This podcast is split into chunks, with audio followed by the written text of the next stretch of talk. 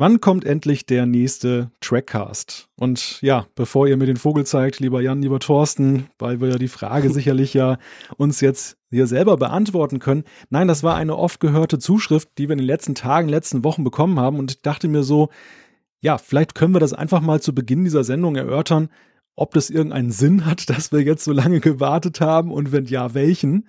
Und ja, Warum sind wir erst heute wieder da? Wir hatten uns natürlich überlegt, ob wir jede Folge Discovery einzeln begleiten mit einem eigenen Trackcast. Haben uns letzten Endes dagegen entschieden, unter anderem auch aus zeitlichen Gründen, auch aus inhaltlichen Gründen. Und ähm, dann hatten wir überlegt, dass wir zwei Trackcasts zur ersten Hälfte der ersten Staffel machen. Das passt aber aus terminlichen Gründen bei uns nicht. Und der erste Termin, um dann diese erste Hälfte der ersten Staffel von Discovery zu besprechen. Der lag dann unglücklicherweise auch noch ein bisschen nach der letzten Folge. Insofern hat es halt leider jetzt so lange gedauert. Aber ich hoffe natürlich, dass wir euch inhaltlich entschädigen können. Ich fasse mal auch kurz zusammen. Das war wieder einer aus der Serie heiß machen und stehen lassen, wie damals in der Disco. Erst so ein bisschen anteasern mit so einem Discovery-Piloten ja, und dann werden wir dann heute zu unserer großen Besprechung des Piloten von Mission äh, von TNG, nämlich Farpoint Station kommen. Und deshalb, ja. wir rollen das Pferd von hinten auf sozusagen, ja. Ja, genau.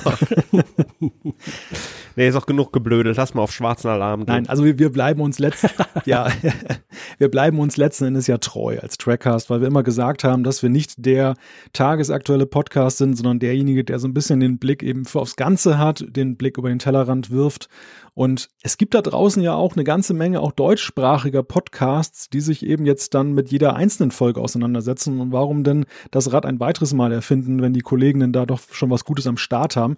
Wir haben einen etwas anderen Ansatz. Wir gucken jetzt wirklich mal so in einem bestimmten Sinnabschnitt und da wollen wir jetzt auch gar nicht lange mehr euch auf die Folter spannen. Trackcast 64 ist in den Startlöchern. Los geht's. Hallo, hier ist Captain Riker und ihr hört den Trackcast. Energie, Energie. Trackcast, der Star Trek Podcast mit Jan-Patrick Schlame, Thorsten Kroke und Malte Kirchner. Meine Güte, was ist denn nur im Weltraum los? Die Föderation liefert sich einen blutigen Krieg mit den Klingonen. Die Discovery springt wie ein Eichhörnchen durch die Gegend und Burnham arbeitet immer noch daran, einen zweiten Gesichtsausdruck zu entwickeln. Ja, die, die, die erste Hälfte der ersten Staffel von Star Trek Discovery hat definitiv Spannung zu bieten. Aber wie steht es um die Inhalte und Charaktere? Dieser und vielen anderen Fragen wollen wir uns in diesem 64. Trackcast widmen. Und ja, dazu gehören natürlich meine beiden Mitstreiter. Sie sind für den Trackcast das, was der Black Alert für die Discovery ist. Herzlich willkommen, Jan-Patrick Schlame in Hannover. Hallo allerseits. Und Thorsten Kroke in Köln.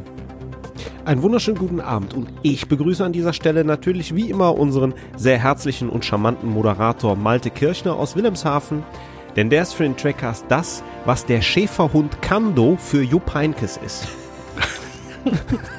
Eine Fußballanspielung, die heute wahrscheinlich außer Thorsten mal wieder niemand versteht. Ja, das, das bedarf profunden äh, Fußballwissens, um das zu entschlüsseln. ja, Kando hat auf jeden Fall zweimal gebellt und jetzt können wir auch mit dem Trackcast beginnen. Die Fußballfreunde werden jetzt entweder lachen oder werden denken so, oh mein Gott. ja, ich wollte nichts Politisches machen.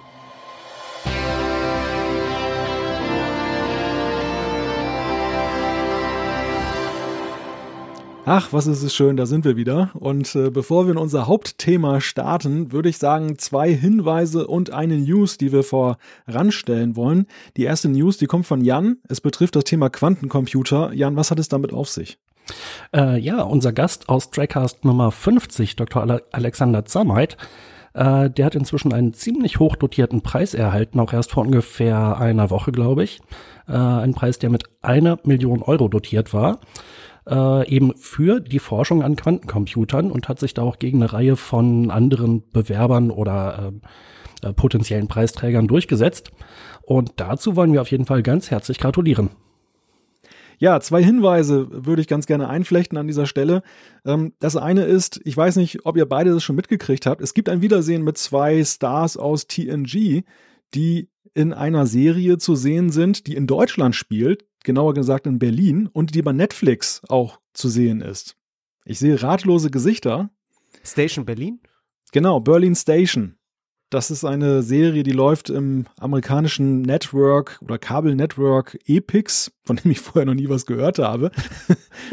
und wir bekommen sie hierzulande aber über Netflix. Mittlerweile läuft sie in der zweiten Staffel und es sind die Darstellerinnen dabei von Rolaren und von, ja, wie heißt sie? Robin Leffler, Fenrich Robin Leffner, also die wir alle in unserer Jugend ganz äh, toll fanden und die sich leider mit Wesley abgegeben Ja, hat. die war hot, das stimmt, ja.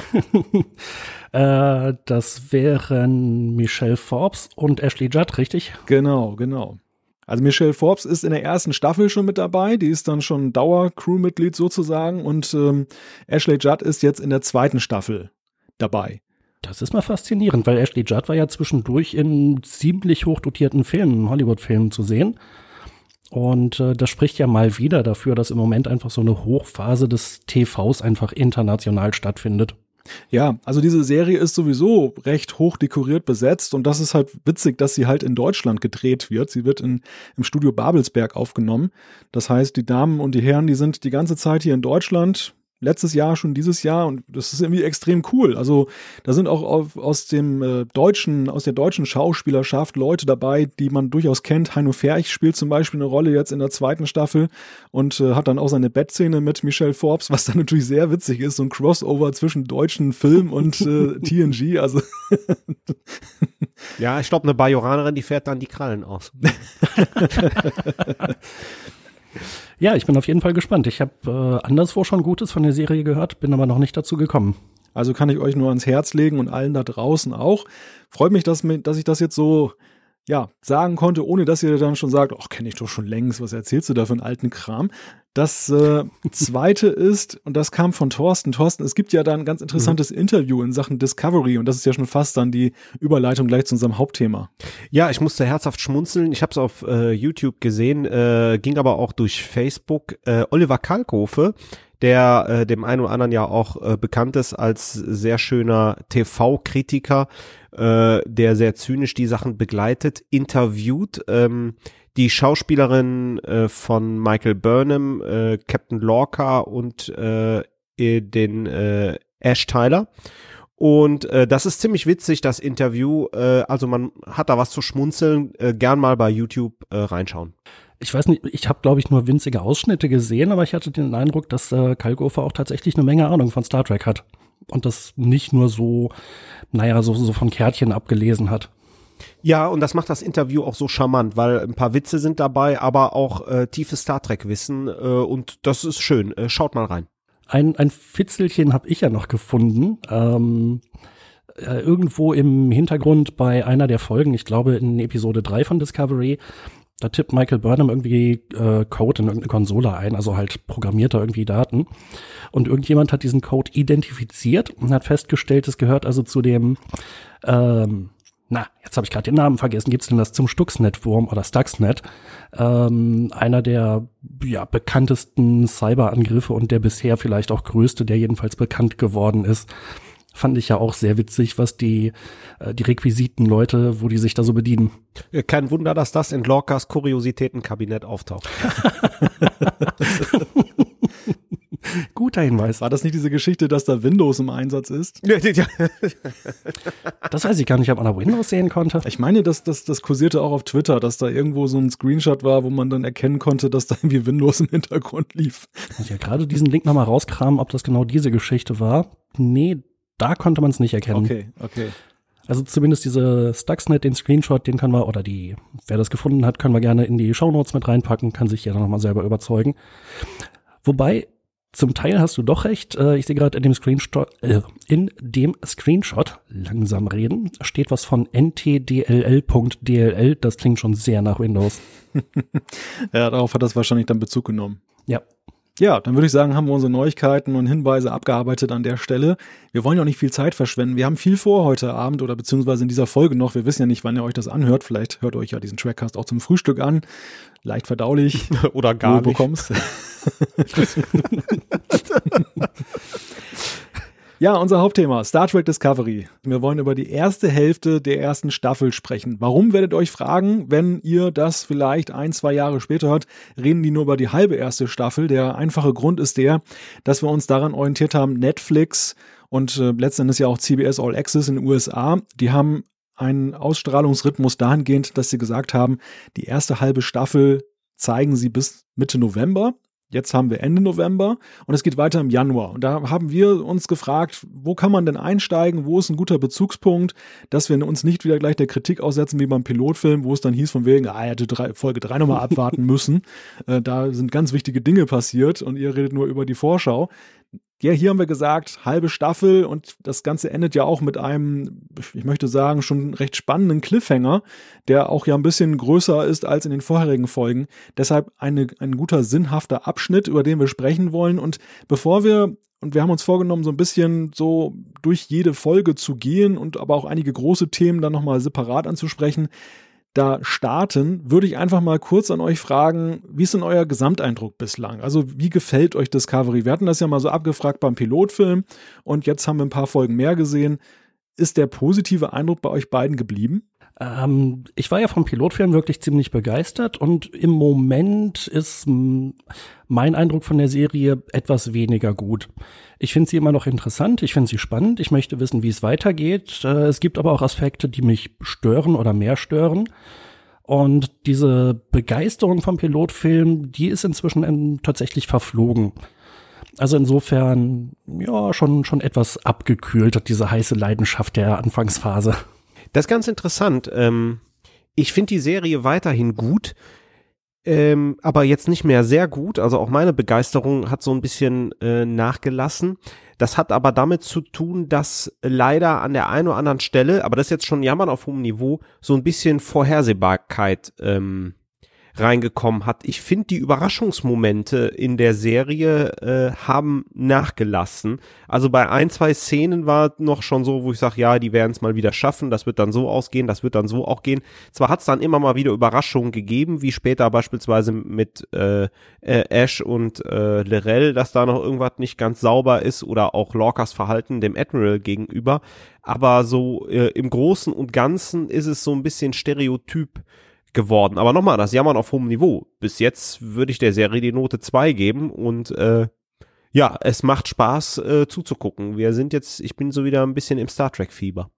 Also ich bin ja so ein bisschen überrascht über eure Meinung. Ähm, bei mir ist es nach wie vor so, dass ich äh, eine geteilte Meinung habe. Also das hat ja schon beim Pilotfilm angefangen und hat sich dann auch so über die ersten Folgen fortgesetzt. Ich finde Discovery eigentlich ganz gut. Also ich gucke mir das tatsächlich mhm. gerne an, so jede Woche. Aber ich kann damit eigentlich nur leben, habe ich festgestellt, wenn ich ausblende, dass es Star Trek ist. Also wenn ich mir immer sage, das ist nicht Star Trek, weil sobald ich anfange, ähm, Gedanken zu entwickeln, wie kann ich das in Einklang bringen mit dem restlichen Universum, dem Liebgewonnenen, dann wird's echt problematisch, dann hakt es.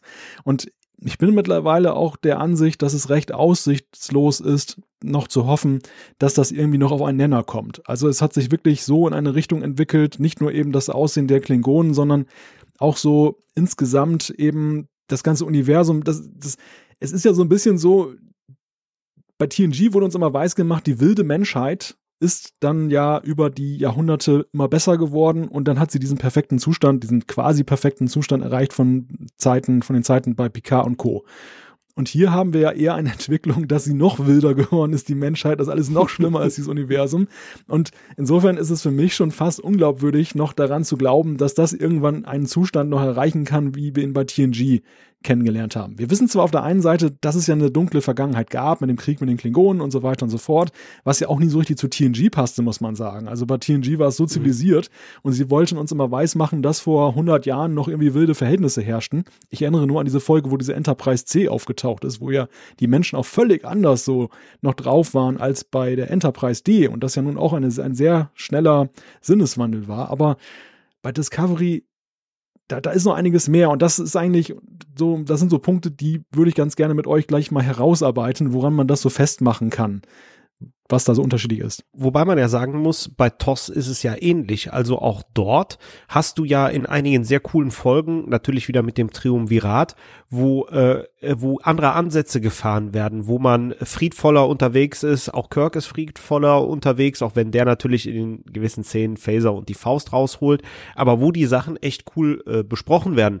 Und ähm, ähm, kann ich teilen, da hakt so ein bisschen, äh, also mit ganz viel Gewalt kriegt man das Discovery-Universum auch nicht mehr zehn Jahre weiterentwickelt und die Menschheit. Aber das finde ich wiederum das Spannende, weil ähm, äh, wenn wir ja sehen, wir haben in der Handlung ein paar äh, Elemente, wo ich tatsächlich wieder überrascht bin. Deswegen macht es mir Spaß, die Serie weiter zu gucken. So ein ganz interessanter Aspekt ist, finde ich, ähm, dieser Versuch, Discovery mit meinetwegen Next Generation zu vergleichen, den unternehme ich nach Möglichkeit nicht, wenn ich so über die einzelnen Folgen nachdenke, sondern ich versuche die Qualität der Folgen im Verhältnis zu untereinander zu beurteilen. Äh, ansonsten würde mir immer wieder auffallen, dass die Klingonen anders aussehen und dass das eine Entscheidung ist, die bis jetzt nicht begründet wurde und dass ich damit nicht übereinstimme. Und dann würde ich mich die ganze Zeit nur ärgern. Und das ja, schaffe ich quasi so ein bisschen zu unterdrücken, indem ich mir vornehme, Discovery mit sich selbst zu vergleichen. Also zum Beispiel, welches Niveau haben Folge 3, 4, 5, 6, 7, 8 und 9 im Verhältnis zum Pilotfilm hm. oder auch untereinander. Ähm, ansonsten könnten wir, glaube ich, wahrscheinlich die nächsten anderthalb Stunden damit verbringen, Discovery mit TNG und DS9 und Voyager und Enterprise und der Classic-Serie und den Kinofilmen zu vergleichen. Aber ich, ne, dann, dann das bringt uns wahrscheinlich und auch unsere Hörer alle nicht weiter, weil das an diesen Aspekten hat sich meiner Meinung nach im Laufe dieser ersten halben Staffel auch nichts geändert. Nein, nein, das äh, verstehe mich nicht falsch. Das ist ja genau so. Also mein Empfinden ist ja eben genauso, dass ich sage, ich kann mir diese Serie gut angucken, wenn ich eben ausklammere, dass es Star Trek ist. Und das, das heißt ja eben auch, dass ich diesen Vergleich bei mir nicht ständig mache. Also unter den Gesichtspunkten einer modernen Serie ist sie eigentlich ganz interessant erzählt. Sie ist abwechslungsreich, sie, sie erfüllt eigentlich so das, was wir ja auch immer wieder mal im Vorfeld von Discovery auch gefordert haben, wo wir gesagt haben, so muss eigentlich eine Star Trek-Serie der Neuzeit aussehen. Aber es war ja immer die Frage offen, ist das in Einklang zu bringen, irgendwo zumindest im Entfernten mit dem vorhandenen Star Trek. Das war ja immer die Hoffnung, dass, da, dass dieser Brückenschlag gelingen kann. Und ich bin zunehmend resignativ, was diese Frage angeht. Also ich, mache das den auch gar nicht mal den Serienmachern zum Vorwurf. Ich, ich glaube schlichtweg, wenn man eine moderne Science-Fiction-Serie heute erzählen will, dann kann man gar nicht mehr anknüpfen an das alte Star Trek. Und da entsteht so ein, ein Problem, was, wie ich finde, gar nicht aufzulösen ist, weil eigentlich ist es dann die Forderung, man dürfte es gar nicht mehr Star Trek nennen. Auf der anderen Seite ist es natürlich ja irgendwo in manchen Linien daran angelehnt, also so ein ganz schwerer Spagat man muss sich einfach von der Erwartungshaltung irgendwie abkoppeln, zu sagen, das muss irgendwo noch reinpassen. Ja, also ich finde diese Betrachtung, dass man den Vergleich irgendwann mal äh, anstellt, das finde ich schon auch notwendig. Denn wenn man sagt, Star Trek muss so anders sein, dass es mit dem früheren Star Trek nicht kompatibel ist, dann ist es kein Star Trek mehr ähm, dann, dann hätte man sich was anderes aussuchen können. Und dieser Rahmen, der von Star Trek vorgegeben wird, einige Elemente werden ja aufgegriffen, andere werden nicht aufgegriffen. Genau. Ja, wie wollen wir es machen? Wollen wir die Charaktere besprechen? Wollen wir die anhand der Folgen die Charaktere dann einführen? Es macht vielleicht Sinn, wenn wir das so ein bisschen an den Folgen orientieren, denn dort lernen wir gleich in der dritten Folge, die ja die erste ist in unserer Liste, lernen wir ja schon eine ganze Reihe von neuen Leuten kennen und nebenbei gesagt auch ein neues Schiff. genau, und ähm, ich weiß nicht, ob es sinnvoll ist, das vorne wegzuwerfen, aber die deutschen Titel der Episoden, äh, ganz zu Anfang waren die bei Netflix die deutschen Titel praktisch eine 1 zu 1 Übersetzung. Und ich habe mich so gefreut. So, ach Mensch, Wahnsinn. Das sind endlich mal gute Übersetzungen. Die sind, die passen perfekt. Zwei Wochen später haben sie alles über den Haufen geworfen und die Episoden haben jetzt neue Titel und die sind, na, ich will nicht sagen, dass sie schlecht sind. Ähm, Doch, einige sind, sind schlecht. einige sind auch wirklich eine 1 zu 1 Übersetzung im positiven Sinn, aber andere sind jetzt halt auch wieder komplett komplett äh, neue Übersetzungen. Ja, aber das ist doch wieder, äh, das ist eine schöne Verwandtschaft zu den Star Trek-Serien zuvor. Die haben es nicht geschafft, die Titel irgendwie, die schlechten, die, die, die Titel zu lassen, haben schlechte jetzt wieder genommen. Beim ersten, nee, nee, selbst beim ersten geht's nicht. Also. Das zeigt vielleicht, dass die deutschen Synchronredakteure die einzigen sind, die wirklich an die alten Traditionen anknüpfen. Ja, die haben irgendwo den alten Mann von Sat 1 dann wieder belebt. Den Captain der Highlander. Aber nehmen wir, nehmen wir gleich Folge 3. Äh, Context is for Kings, hieß zu Anfang Kontext ist für Könige, wurde jetzt umbenannt in Lakaien und Könige. Ähm, ich, ist jetzt ein paar Wochen her, dass ich die Folge gesehen habe, aber ich weiß nicht, ob sich diese Übersetzung aus der Folge ergibt. Ja, das ist aus dem Dialog, äh, der Lorca äh, ja ähm, Burnham entgegenwirft. Äh, vielleicht noch mal ganz kurz zur Handlung. Burnham wird ja sozusagen äh, aufgepickt ähm, aus dem Shuttle und äh, ja, Lorca möchte sie in seiner Crew als wissenschaftliche Beraterin haben. Und ganz interessant, äh, neben der Forschung an dem geheimnisvollen Sporenantrieb, wir wissen ja noch gar nicht, worum es handelt, ähm, äh, tauch, äh, sucht die Discovery nach dem äh, Schwesterschiff Glenn, was so ein bisschen verunglückt ist und beamt dann am Ende, äh, was so ein bisschen horrormäßig noch ist, äh, ein sehr großes Bärtierchen äh, an Bord. Und ähm, da haben wir auch schon wieder den nächsten Punkt. Ähm, ich habe es ja auf Deutsch geguckt und äh, während in der Folge von einem Bärtierchen gesprochen wird, was nämlich die korrekte wissenschaftliche Übersetzung für ein Tardigrade ist, benutzt man dann in den weiteren Folgen einfach den Begriff Tardigraden. Was jetzt nicht so schlimm ist, aber jetzt hat die schöne deutsche Sprache äh, den Begriff des Bärtierchens, der hier in der Folge im Deutschen richtigerweise genannt wird und danach kann sich Burnham dann nicht mehr dran erinnern. Also auch, ihr habt sie auf Englisch gesehen, aber hier nochmal ein Hinweis an die deutschen Hörer. Deswegen werde ich jetzt weiterhin von einem Bärtierchen sprechen. Ja, aber da hatte ich mich auch schon gefragt, wie das übersetzt wird, weil, na gut, zum einen kannte ich dieses Bärtierchen vorher noch nicht, aber zum anderen hätte ich auch nicht gewusst, was die äh, korrekte Übersetzung wäre. Ja, aber mit dieser Folge steigen wir gleich ein. Einerseits wie gesagt, in eine Welt mit neuen Charakteren und einem neuen Schiff, aber wie ich finde, auch einem ziemlich krassen Beispiel dafür, wie im Star Trek mal anders erzählt wird. Also wir haben ja, ja zum Beispiel einen Captain, der alles andere als mustergültig ist oder im ersten Moment wie ein Vorbild wirkt, sondern ja eher, man denkt ja eher, an wen sind wir denn da geraten? ja, herzlich willkommen in seinem Darkroom, ne? Also ich glaube auch schon, wenn du in das Büro gehst, der ist da oben auf so einer Kanzel ja, dann ist da noch so ein Tribble, ich glaube, wahrscheinlich angsterfüllt, zittert sich der Tribble da auf den Tisch äh, zustande. Und äh, diese Beleuchtung noch, äh, Lorca hat ja, glaube ich, diese Augenkrankheit, kann das sein? Ne? Und ähm, also alles dunkel gehalten. Und das ist ja ein ausgebuffter Hund. Ne? Also ich, ich weiß gar nicht mehr, welche Folge es ist. Ähm, ich glaube, das ist die sechste Lethe oder Leith oder Lethe, ich weiß nicht, wie man es ausspricht. Äh, äh, da bürscht er erst den Admiral und dann äh, hat, schläft noch mit einer Waffe unterm Kopfkissen, habe ich noch nie gesehen bei einem Captain, der ist ja irre, der Typ. Und dann schickt er den Admiral schön eigentlich ins offene Messer, ne? Äh, dann, um dem Befehl zu entgegen. Ist schon ein krasser Typ. Also Kirk hat ja schon eine ganze Menge Sachen gemacht, um irgendwie das Kommando über die Enterprise zu behalten, aber sowas kannten wir nicht mehr von Kirk. Ja, und auch hier, er holt eine Verbrecherin an Bord, ne? Die ist eigentlich, die, die muss in den Bau. Nee, er sieht irgendwas. Ja, er ist natürlich so, so gemessen an Picard oder den anderen Captains so der Antichrist, möchte man fast schon sagen. Ne? Ja. er versammelt ja. die bösen Kräfte um sich und äh, ordnet alles der Sache unter und dass er ein Wissenschaftsschiff befehligt, das ja nun bezeichnenderweise noch den Namen Discovery trägt, das ist ja schon so ein Widerspruch in sich, weil er ja von der Type her diese Szene mit der Waffe, die zeigt uns ja, dass er in irgendeiner Art und Weise traumatisiert und gepeinigt ist und aus diesen ganzen Sachen da äh, entspringt ja so sein Naturell, was ja nun äh, eher aggressiver Natur ist. Ich muss allerdings gleich eine Kritik auch schon einflechten im ersten Moment fand ich es natürlich gewöhnungsbedürftig mit Lorca. Ich dachte, um Gottes Willen, ist das jetzt der, der Captain, der, auf den wir jetzt zwei äh, Folgen gewartet haben und dann ist das so ein Schwein in Anführungszeichen. Und auch dieser Darkroom, wo soll das hinführen? Dann nach weiteren ein, zwei Folgen fand ich es immer interessanter und mhm. dachte, hm, das ist mal wirklich eine ganz andere ja. Art. Und mit Folge 9 muss ich sagen, ich habe so ein bisschen das Gefühl, als wenn den Autoren die Courage verloren gegangen ist. Also er ist schon wieder viel weicher geworden. Er ist mir schon wieder zu sympathisch und, und zu, finde ich, menschlich nachvollziehbar geworden mittlerweile. Ich finde, dass die Serie von Anfang an eigentlich so ein, so ein Verwirrspiel äh, veranstaltet. Gerade auch was den Captain angeht, als ein zentrales Element.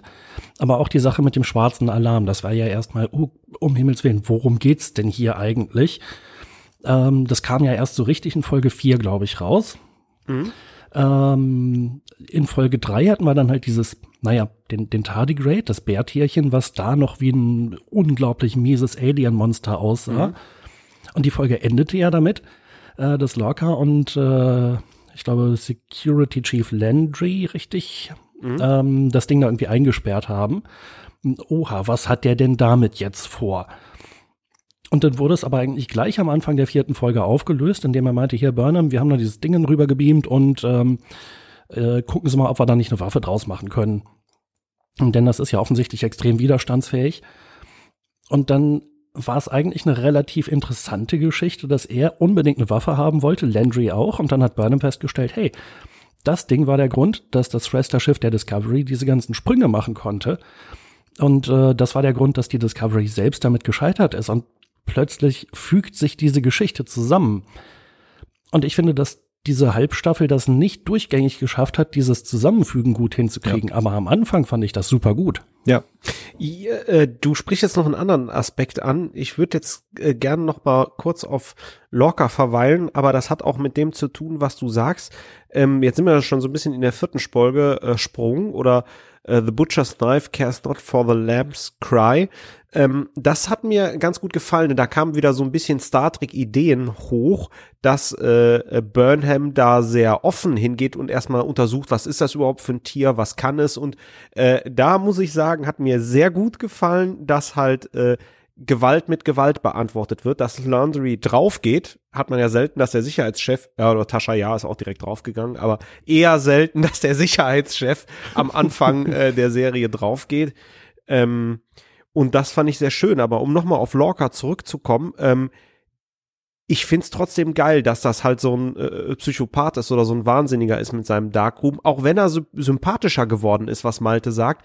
Äh, könnte sein, dass die äh, so ein bisschen die Courage verloren haben, die ähm, Autoren, aber vielleicht wird's dann wieder fieser, weil letztlich befiehlt er ja Stamets die ganzen Sprünge, also er ist ihm ja im Zweifel egal, was mit Stamets passiert und äh, ja, vielleicht wollen die uns nur äh, in die Irre führen. Ja, ich lasse mich da gerne eines Besseren belehren, Thorsten. Und das ist sicherlich auch die spannende Frage, die man sich mit Blick auf die zweite Hälfte der ersten Staffel stellen kann, ob denn das wieder zurückkehrt. Aber ich bin da völlig bei Jan, dass am Anfang ein sehr interessantes Verwirrspiel da stattfindet und ja auch eine Erzählweise da an den Tag gelegt wird, die wir ja auch gerade von den zeitgemäßen Serien kennen. Es gibt nicht mehr so den reinen Bad Guy oder den Good Guy, sondern diese mhm. Vielschichtigkeit und dadurch erwächst ja auch so dieses Vermögen an Überraschungs, an Überraschungen, dass, dass man im nächsten Moment so ein, eine völlig unbekannte Wendung oder unvorhersehbare Wendung dann erleben kann.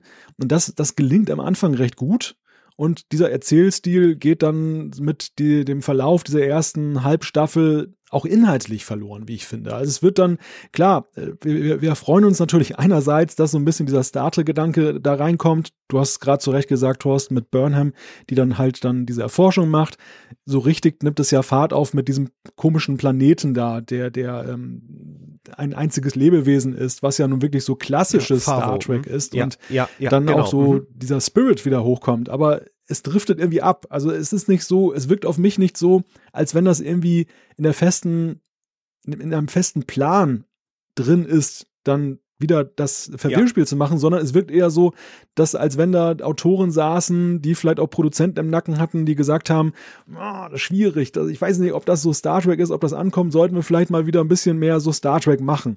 Und dann gibt es so einen plötzlichen Change und irgendwann kehren sie vielleicht wieder zurück zu dem anderen, aber das, ich finde, es hat sich so ein bisschen verwässert, so, so zum Ende der, der ersten Halbstaffel hin. Ja, und das meinte ich äh, gerade bei meinem Eindruck mit, ähm, es so ein bisschen, ähm, vorhersehbar einige Sachen, dass die im Grunde genommen ähm, Saru helfen nachher, als sie auf dem Planeten sind mit dem Lebewesen, dass sie das lösen, dass Burnham mal wieder den Tag rettet, war für mich klar. Ich hätte es cooler gefunden, wenn äh, Saru dann da bleibt beispielsweise. Ne? Das ist jetzt alles in der Serie möglich, wo die Leute sterben, wo am Anfang Captain stirbt, wo äh, eine Sicherheitsoffizierin aufgrund ihrer Dummheit stirbt und so weiter. Ähm, ja, ähm, es ist so ein bisschen so der Eindruck, es geht so ein bisschen die Luft aus. Nichtsdestotrotz bin ich wirklich gut unterhalten. Also mir gefallen die Folgen, mir gefallen die Überraschungen, mir gefallen auch die äh, aufeinander aufbauenden Ereignisse hier. Und ich finde es gar nicht mal schlimm, wenn immer mal so ein bisschen diese Star Trek-Elemente, äh, du hast das ja mit dem Planeten auch erwähnt, eingewoben werden. Äh, trotzdem bleibt dieser globale Handlungsplan der Discovery, der Sprünge mit dem Sporenantrieb und des Konflikts mit den Klingonen. Aber jetzt fangen wir schon wieder an, uns so mitten in der Geschichte zu verzetteln. Ähm, ich glaube, Captain Lorca ist eigentlich immer ein guter Aufhänger, weil er wirklich ein sehr zentrales Element ist. Was mir ja wieder sehr gut gefallen hat, war, dass in, in Folge 4 oder 5 dann irgendwann rauskam, dass er offensichtlich äh, Burnhams Transport mit dem Shuttle irgendwie organisiert hat, damit er mhm. sie da rausretten kann.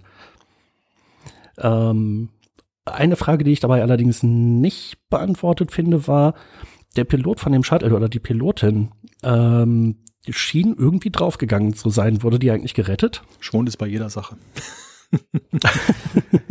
ich glaube, die fliegt dann irgendwie am Fenster vorbei und ist dann dort. Das wäre schon wieder ganz schön hart. Gut, dafür muss Lorca ja in der Harry Mudd-Folge dann auch Dutzende Tode sterben. Ja. das hat er sich dann auch verdient. Ähm, ja, das war eben auch wieder so ein Punkt, wo am Anfang der Serie eigentlich eine sehr coole Entwicklung drin war, wo man sich denkt, was will der jetzt ausgerechnet mit Burnham und hat ja nichts Besseres zu tun, als irgendwelche lebenslänglich verurteilten Strafgefangenen auf seinem Schiff dienen zu lassen. Nee, das hat er alles so eingefädelt. Also, das ist schon ein schlauer Typ. Der ist äh, unglaublich kalkuliert, auch in seinem, äh, ja, in seinem scheinbar manchmal etwas unkalkulierten Verhalten. Ja, die große Parallele zu den späteren oder zu den vorherigen Star Trek-Serien ist ja die, dass die Föderation zumindest gleichbleibend blöd ist. die ziehen ja immer den kürzeren, also die werden ja immer so ein bisschen befuppt. Sei es jetzt vom intellektuellen Picard oder jetzt vom hinterlistigen Lorca, aber das, das finde ich ist irgendwie so der, der rote Faden, dass irgendwie die Föderation als alleine vielleicht wegen ihrer Größe so ein, ein Konstrukt ist, was so, ja, Bürokratie atmet. ja, und wenn, und, und, wenn alle Hinterlisten nicht klappen, gehst du einfach mit dem Admiral in die Kiste. Das ist zumindest mal innovativ. Das hätte ich jetzt zwischen ja. PK und Nachayev nicht gesehen. Und ich, ich finde es geil. Der bürscht die noch einmal durch und dann schickt er die in den Tod. Aber da sind, da sind wir ja gleich bei einem großen Schlagwort, was ich an der Stelle dann auch ganz gerne thematisieren würde, diese, diese Darstellung, also Sex in Star Trek, das ist ja so ein Thema gewesen, das war ja absolutes Tabu gewesen in den früheren Serien. Äh, man fand das ja schon revolutionär, dann dass Seven of Nine und T-Paul dann halt mal ein bisschen körperbetonte Outfits hatten, aber das war ja auch eher so ein bisschen so ein verschämtes, so hinter dem, hinter vorgehaltener Hand Star Trek, so hohoho, sexy Darstellerin. Und hier ist es ja ziemlich explizit und es gibt ja gar nichts hat man so das Gefühl, was, was nicht geht. Also wir haben ja auch dann diese, diese Beziehung. Ja, aber also, da, da, da muss ich jetzt aber echt mal ein bisschen zwischengrätschen. Also Kirk, der Eroberer oder Kirks Eroberung, äh, Riker hatte doch irgendwie alle ja. drei Folgen eine neue am Wickel. Äh, Picard und Wasch, das war schon relativ deutlich. Ähm, das hat ja auch bei DS9, auch bei Voyager nicht aufgehört. Äh, Trip und T'Pol später bei Enterprise. Also da, da finde ich jetzt nicht, dass Discovery jetzt irgendwas komplett Neues oder komplett Explizites macht. Ja, Achtung, äh, es geht hier wirklich um die Darstellung. Ja, also ich muss genau. Malte hier beipflichten, auch wenn du recht hast, Jan. Ähm, wir sehen zwar bei Enterprise mal den nackten Arsch von äh, T'Pol, was damals auch schon Novum war, aber die Sachen werden angedeutet oder es gibt mal ein Küsschen oder ist so äh, so äh, Friede, Freude, Eierkuchen und der Picard äh, hat halt so den ersten Knopf äh, seines Hemdes auf und Wasch hat irgendwie eine Hotpants an und das ist es dann. Es wird viel angedeutet, aber hier wird Dex und Worf haben doch auch schon mal gemeinsam im Bett gelegen. Ja, aber das, so aber ich bitte dich, das, das, das ist ja alles so FSK 12 gerecht und das war ja auch der Anspruch. Das ist FSK 0 gerecht. Das war ja auch der Anspruch damals der, der genau. Serien, dass sie eben auch im Nachmittagsprogramm problemlos laufen können. Und wir erinnern uns, dass es ja schon ein Skandal war und rausgeschnitten werden musste, dass in dieser einen TNG-Folge, wo die Köpfe explodiert sind, dann da, wo diese Parasiten, die dann befallen haben. Und das, das war halt, ja, vielleicht einfach wegen der Zielrichtung, aber es war halt auch generell halt sehr sehr prüde, ja, prüde genau. In den, in den 80er ja. Jahren halt der Zeit entsprechend, aber später glaube ich dann eher eben wegen der, der Uhrzeit-Kompatibilität. Und hier ist es ja so, also auch Gewalt wird ja hier explizit dargestellt. Das ist ja schon manchmal richtig verstörend. Ja, also bei Gewalt würde ich dir fast noch eher recht geben, aber was jetzt die Darstellung von Sexualität angeht, da hat sich Discovery jetzt irgendwie dem Niveau einer durchschnittlichen Waschmittelwerbung angenähert. Mm, nee, würde ich nicht sagen. Also wir sehen hier, wenn auch in einigen Augenblicken später die Vergewaltigungsszene zwischen ähm, äh, Ash und äh, Lorel. Und auch, ich finde die, wir sehen übrigens auch klingonische Brüste zum ersten Mal, fällt mir ein, ne? in der Szene ganz kurz. Da ist ja auch wurscht. Äh, ja, müsst, müsst ihr mal drauf achten. Lorel ist, äh, Lorel ist oben ohne. Das ist ja auch wurscht. Ähm, Die, ja, okay, also ein bisschen expliziter als früher, aber. Ja, ich find's trotzdem irgendwie, also es wird halt offen auch darüber geredet. Also äh, auf, auf dieser Party äh, in äh, T gleich Matt Quadrat, ähm, äh, ja, wird ja offen übers Rumknutschen gesprochen und auch äh, Ash und äh, Burnham knutschen es öfter rum und das ist für mich nicht nur so TNG, Voyager, DS9 Brüder angedeutet, sondern es ist schon explizit und knallhart irgendwie. Ja, wir sind ja meilenweit weg von diesem Anspruch, eine Familienserie zu sein. Und das war ein Anspruch, den die früheren Star Trek-Serien gnadenlos verfolgt haben, was vielleicht auch einfach daran lag, so mit der Geschichte der Syndikation in den USA, dass man ja eben das dann nicht bestimmt hat, dass es jetzt immer Abendprogramm war, sondern man hat die Show verkauft und dann konnte sie von den angeschlossenen Stationen halt quasi zu jeder Uhrzeit gezeigt werden. Natürlich verbunden eben mit dieser ganzen Geschichte, dass dann auch das Rating hinhauen muss. Und wir erinnern uns auch, die deutschen Sender haben ja gerne Star Trek immer zur Nachmittags-Familienzeit dann gezeigt. So sind wir als Kinder und Jugendliche ja dazu gekommen, das dann überhaupt zu sehen. Und diese Serie, die hat keinerlei Anstrengungen in, in, dieser Richtung. Also die will keine Familienserie sein und das eröffnet ihr natürlich einen ganzen Reigen an neuen Möglichkeiten. Das ist schon mal interessant. Aber auf der anderen Seite ist es natürlich dann aber eben auch die Frage, inwieweit ähm, verlässt es dann aber eben auch diesen Charakter, den ja der, der Star Trek vielleicht auch ein Stück weit liebenswert gemacht hat. Also man hat sich doch Star Trek natürlich haben wir es belächelt, ne? Also natürlich haben wir gesagt, oh, ein bisschen lächerlich und so weiter, die können auch mal zeigen, wie sie in die Kiste gehen. Aber auf der anderen Seite ist es ja auch eben so, diese Harmlosigkeit hat ja irgendwie auch so einen Charme entwickelt, dass es einfach so gefälliges Programm war. Man kann sich heute auch irgendwie nochmal so eine Voyager-Folge irgendwie reinwerfen und ähm, das belastet einen mental jetzt nicht besonders stark. Das unterhält einen eher einfach so seicht. Das ist ja auch ganz schön. Mm, nee, also das waren die Sachen, die mich an Star Trek allgemein immer gestört haben. Ähm, Gut, ich mag's, wenn man halt explizit ist oder ich habe auch kein Problem damit, wenn mal eine Hand wegfliegt oder ein Kopf explodiert. Äh, hat man ja gerade mal angedeutet. Äh, muss ja nicht so wie bei Tarantino sein, dass halt äh, badewannenweise das Kunstblut ausgekippt wird, aber ähm, das da fand ich Star Trek schon echt zu äh, zu weich gespült äh, irgendwie. Es hat gepasst, gebe ich dir recht. Also man phasert Leute weg und die verschwinden einfach. Ähm, ähm, ja, aber ab, ich, ich vermisse es nicht. Also mir gefällt es, dass man bei Discovery da härtere Bandagen auffährt. Ja, also so ein Beispiel, was mir irgendwann mal einfiel, ich hatte mal angefangen, Magnum nochmal zu gucken. Äh, eine Serie, die sich. Da, da, da, ja, aber erst ab Folge 5 oder so. An den ersten vier Folgen gab es noch einen anderen Soundtrack. Ach du Scheiße. Ja, kann man auch gut Leute bei einem Quiz mit verwirren. Soundtrack raten. Aber zum Thema ähm, Magnum, Serie, die sich gut gehalten hat und da wurde halt auch irgendwie jede zweite, dritte Folge irgendjemand erschossen und die lagen dann halt einfach tot rum. Und die wurden auch nicht groß gezeigt. Und das fand ich halt so eine äh, so eine Gewaltanwendung, die so harmlos dargestellt wird. Das fand ich nachträglich echt einigermaßen pervers eigentlich regelrecht. Und bei Star Trek haben sie es mit einem Phaser erklärt. Also entweder man löst sich auf oder es war Phaser auf Betäuben, dann fällt man um. Ähm, Irgendwann hieß es dann mal, Jordi wurde von einem Phaser getroffen, er müsste in den nächsten Stunden mal behandelt werden. Ähm, das hat sich erst so mit DS9 so langsam geändert. Und da finde ich es okay, dass jetzt äh, Discovery in der Hinsicht deutlich expliziter ist. Wobei teilweise konnte ich dann auch wieder nicht auseinanderhalten, waren das jetzt Hologramme, die da erschossen wurden, oder waren das Klingonen? Die Art und Weise, wie die sich auflösen, war auch schon wieder ein bisschen komisch. Ich, ich will es auch nicht glorifizieren und du hast einen guten Punkt gemacht, Jan, mit dem Hinweis eben, dass die Gewalt, wenn man sie zu harmlos darstellt, dann ja eher auch schon wieder ins, dass das schon wieder ins Gegenteil kippt, dass es dann eher eine Verherrlichung ist. Also zum Beispiel A-Team ist ja auch so ein Beispiel. Die haben, die haben ja jedes Mal mit schweren Kriegswaffen gearbeitet und äh, das Ganze wirkte aber eher so wie so ein Kindergeburtstag dann. Das, das ist in heutiger Zeit dann auch schwer, finde ich, äh, wenn eine Serie heute so erzählt werden würde, es wäre schwer vermittelbar. Also beim A-Team wurde aber auch nie einer erschossen. Die haben immer nur um sich geschossen und am Ende hat BA alle verprügelt. genau. Also das, das, das ist natürlich irgendwo ist das ein, ein schwieriges Feld, aber ich finde, für mich war so ein Punkt erreicht, wo ich dachte, oh, jetzt wird's aber richtig haarig, wo diese Klingonen dann halt da jemanden ausgesucht haben und haben den da so den Kopf da zertreten quasi. Also das fand ich schon wirklich extrem. Und da habe ich echt so gedacht, naja, gut, klar, man kann das im modernen Storytelling machen. Und ich, äh, in anderen Serien gehört es einfach dazu, klar. Aber hier geht Star Trek natürlich sehr weit, sehr weit weg von dem, wo es mal war. Ja, und das ist aber auch wieder so ein, so ein Widerspruch, dass irgendwie diese Phaser oder Disruptoren, äh, ja, da löst man sich auf, der, wer auch immer da getroffen wird. Und dann hat man aber diese extreme Gewaltdarstellung, wo ich so den Eindruck habe, wir wollen auch irgendwie ein bisschen was vom Game of Thrones Kuchen abhaben.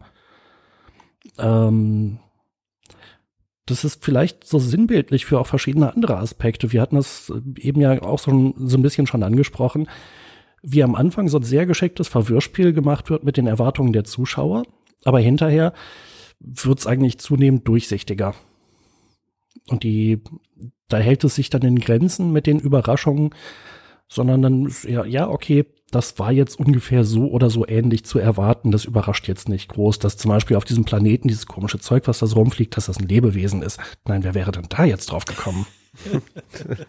ja, wobei ich sagen muss, ähm, ähm, ich finde schön, dass wir da gerade drüber sprechen, weil die Überraschung, die gekommen sind, kam durch die Härte und durch die Brutalität, die in Star Trek äh, noch nicht da war. Jedenfalls in den letzten Folgen. Sei es halt die Peinigung von Ash, sei es aber auch ähm, ja, das krasse Vorgehen von Lorca an der einen oder anderen ähm, Stelle, äh, weil ich es schon wieder zu brutal fand. Auch, wir sehen das ja später, wie Lorel mit, mit dem Admiral umgeht, das ist schon hart. Die drückt die ja nachher so in so ein Elektroding und dachte, sie ist tot und dann werden dann die ganzen toten Klingonen da von, äh, von Kor äh, heißt der so Chor? Nee, ich weiß, äh, von Kohl, cool. äh, werden, äh, Kohl äh, werden da auf dem Schiff gestapelt. Also da waren so Sachen, wo ich sagte, okay, das ist jetzt überraschend, aber Überraschung durch Brutalität. Und da finde find ich schön, dass wir gerade drüber reden. Das ist mir jetzt erst so klar geworden. Ja, aber ich, ich finde eben, es schwankt auch immer so ein bisschen in der, in der Intensität. Ähm, ist jetzt auch nicht so, dass ich das Gefühl habe, die Serie definiert sich dadurch, sondern es ist eher so, ja, so macht man das halt heute und ähm, zwischendurch wollen wir auch nochmal so richtig schocken. Ja, sie, sie, sie geht so ein, so ein Spagat. Sie, sie versucht auf der einen Seite halt sich an anderen Serien anzulehnen und gleichzeitig vielleicht auch so ein bisschen motiviert durch die Abrams-Filme ähm, geht sie schon wieder einen Schritt zurück. Also ich habe manchmal so das, das Gefühl, wenn ich denke, jetzt geht es so in Richtung zu sehr Abrams-Track, dass dann eben dann da die Notbremse gezogen wird. Nach dem Motto, nee, wir wollen jetzt eben nicht nur ein reines Action-Spektakel da abliefern, dann wird es plötzlich wieder sachlich. Und das, diese, diese Ambivalenz hat irgendwie auch einen Reiz, weil das, das habe ich eigentlich bei Abrams vermisst. Da habe ich immer so ein bisschen drauf gehofft bei den Filmen, dass dann, irgendwie doch nochmal eine Wendung kommt, dass es ein bisschen intelligenter wird. Und ähm, hier ist es dann tatsächlich so, dass dann eben so ein bisschen damit gespielt wird. Aber ich gebe dir recht, Jan, es, es ist so ein, ein schmaler Grad zwischen auf der einen Seite begeistern können damit und auf der anderen Seite, dass man dann auch schon schnell das Gefühl bekommt, es wirkt nicht so ganz stimmig und konsequent. Aber was man sagen muss, ähm, ich, ich will es trotzdem, also ich bin auf der, äh, das, was du gerade sagtest, Malte, äh, ich will es weiter gucken. Ne? Also ist jetzt nicht so, dass ich sage, nee, das ist jetzt nichts, äh, äh, äh finde ich jetzt nicht gut, äh, auch wenn die super Euphorie verflogen ist. Ich bleib bei meinem Urteil äh, bis jetzt. Die Serie ist gut und äh, ich will weiter gucken jetzt, ne? Wir, wir können uns ja vielleicht noch ein bisschen an den Folgen langhangeln äh, wo wir bisher noch gar keinen Blick nicht so richtig drauf geworfen haben, das ist ja der eigentliche Hauptcharakter, das ist Michael Burnham. In, in der dritten Folge ist sie ja jetzt erstmal eigentlich noch gezeichnet davon, dass sie eine lebenslange Freiheitsstrafe absitzen soll. Und am Ende der Folge geht sie auch ziemlich fest davon aus, dass sie wieder zurück in den Knast muss. Wir als Zuschauer, wir haben den Vorteil, wir wissen, sie ist Hauptdarstellerin. und in der vierten Folge The Butcher's Knife Cares Not for the Lamb's Cry. Ähm, da kriegt sie, glaube ich, dann so Mitte oder Ende der Folge gesagt, dass sie da bleiben soll, beziehungsweise nee, am Ende der dritten Folge schon, ne? Mhm. Da ist das alles erstmal noch temporär. Und jetzt erfährt man natürlich über durch ihre Brille quasi auch so Stück für Stück, was hat's mit der Discovery auf sich, mit den Sprüngen, mit dem schwarzen Alarm, mit dem Sporenantrieb an der Stelle finde ich, ist ihr Charakter eigentlich wirklich perfekt in diese Serie integriert. Oder andersrum, die Serie ist perfekt um ihren Charakter herum aufgebaut. Äh, diese Überlegung, dass man früher ein, ein, das erste Mal einen früheren ersten Offizier in die Hauptrolle quasi setzt, das ging für mich deshalb auch ganz gut auf, weil wir eben, weil nicht vorausgesetzt wird, dass wir das Wissen des Captains mithaben. Ja, und wir entdecken halt eigentlich alles aus Burnhams Perspektive und das ist mega gut gemacht. Äh, am Anfang ist ja völlig unklar, was die Discovery hat und sie bricht ja dann, glaube ich, auch in den Maschinenraum mit dem Sporenantrieb ein äh, und äh, entdeckt ja da halt diese ich weiß gar nicht, was das ist, diese Sporen halt, ne? Mhm. Und ähm, lernt die Leute kennen, das ist alles aus ihrer Perspektive. Und das ist irgendwie ganz cool gemacht, weil wir entdecken mit Burnham ähm, halt die ganze Zeit äh, die Handlung und treiben sie mit ihr voran.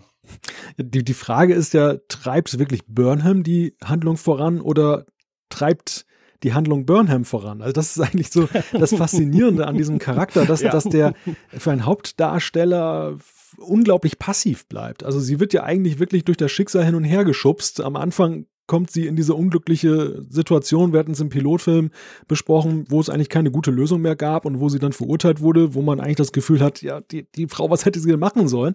Und ähm, so geht's ja Nicht dann den auch. Captain angreifen wäre ein Anfang gewesen. Ja, genau, und so, so geht's ja auch ein Stück weit weiter. Also sie, sie wird dann eben aus diesem Gefangenentransport rausgerissen, sie ist dann da in dieser neuen Rolle drin, sie äh, muss dann umgehen mit diesem komischen Schiff und diesen Vorgängen, die dort sind. Und ich finde so das erste Mal, dass sie so ein bisschen aktiv aktiv wird, ist dann tatsächlich so diese Liaison, die sie dann später mit dem, dem Tyler hat, die dann, wo, wo man das Gefühl hat, jetzt geht sie mal in einen aktiven Modus, aber vorher, das ist total passiv und äh, aber andererseits auch interessant von der Erzählweise, weil es halt komplett anders ist. Ne? Also es ist nicht so dieser normale Hauptcharakter, der halt dominant ist und dann so du selber das, das Ganze um sich herum, also die, die Planeten kreisen nicht um Burnham. Ich finde das aber auch stimmig, äh, eben begründet darin, dass sie äh, dass sie erstmal ja von praktisch allen betrachtet wird als die Verräterin ähm, oder die Meuterin. Meuterin, Meutererin, Meuterin, richtig? Die Verräterin.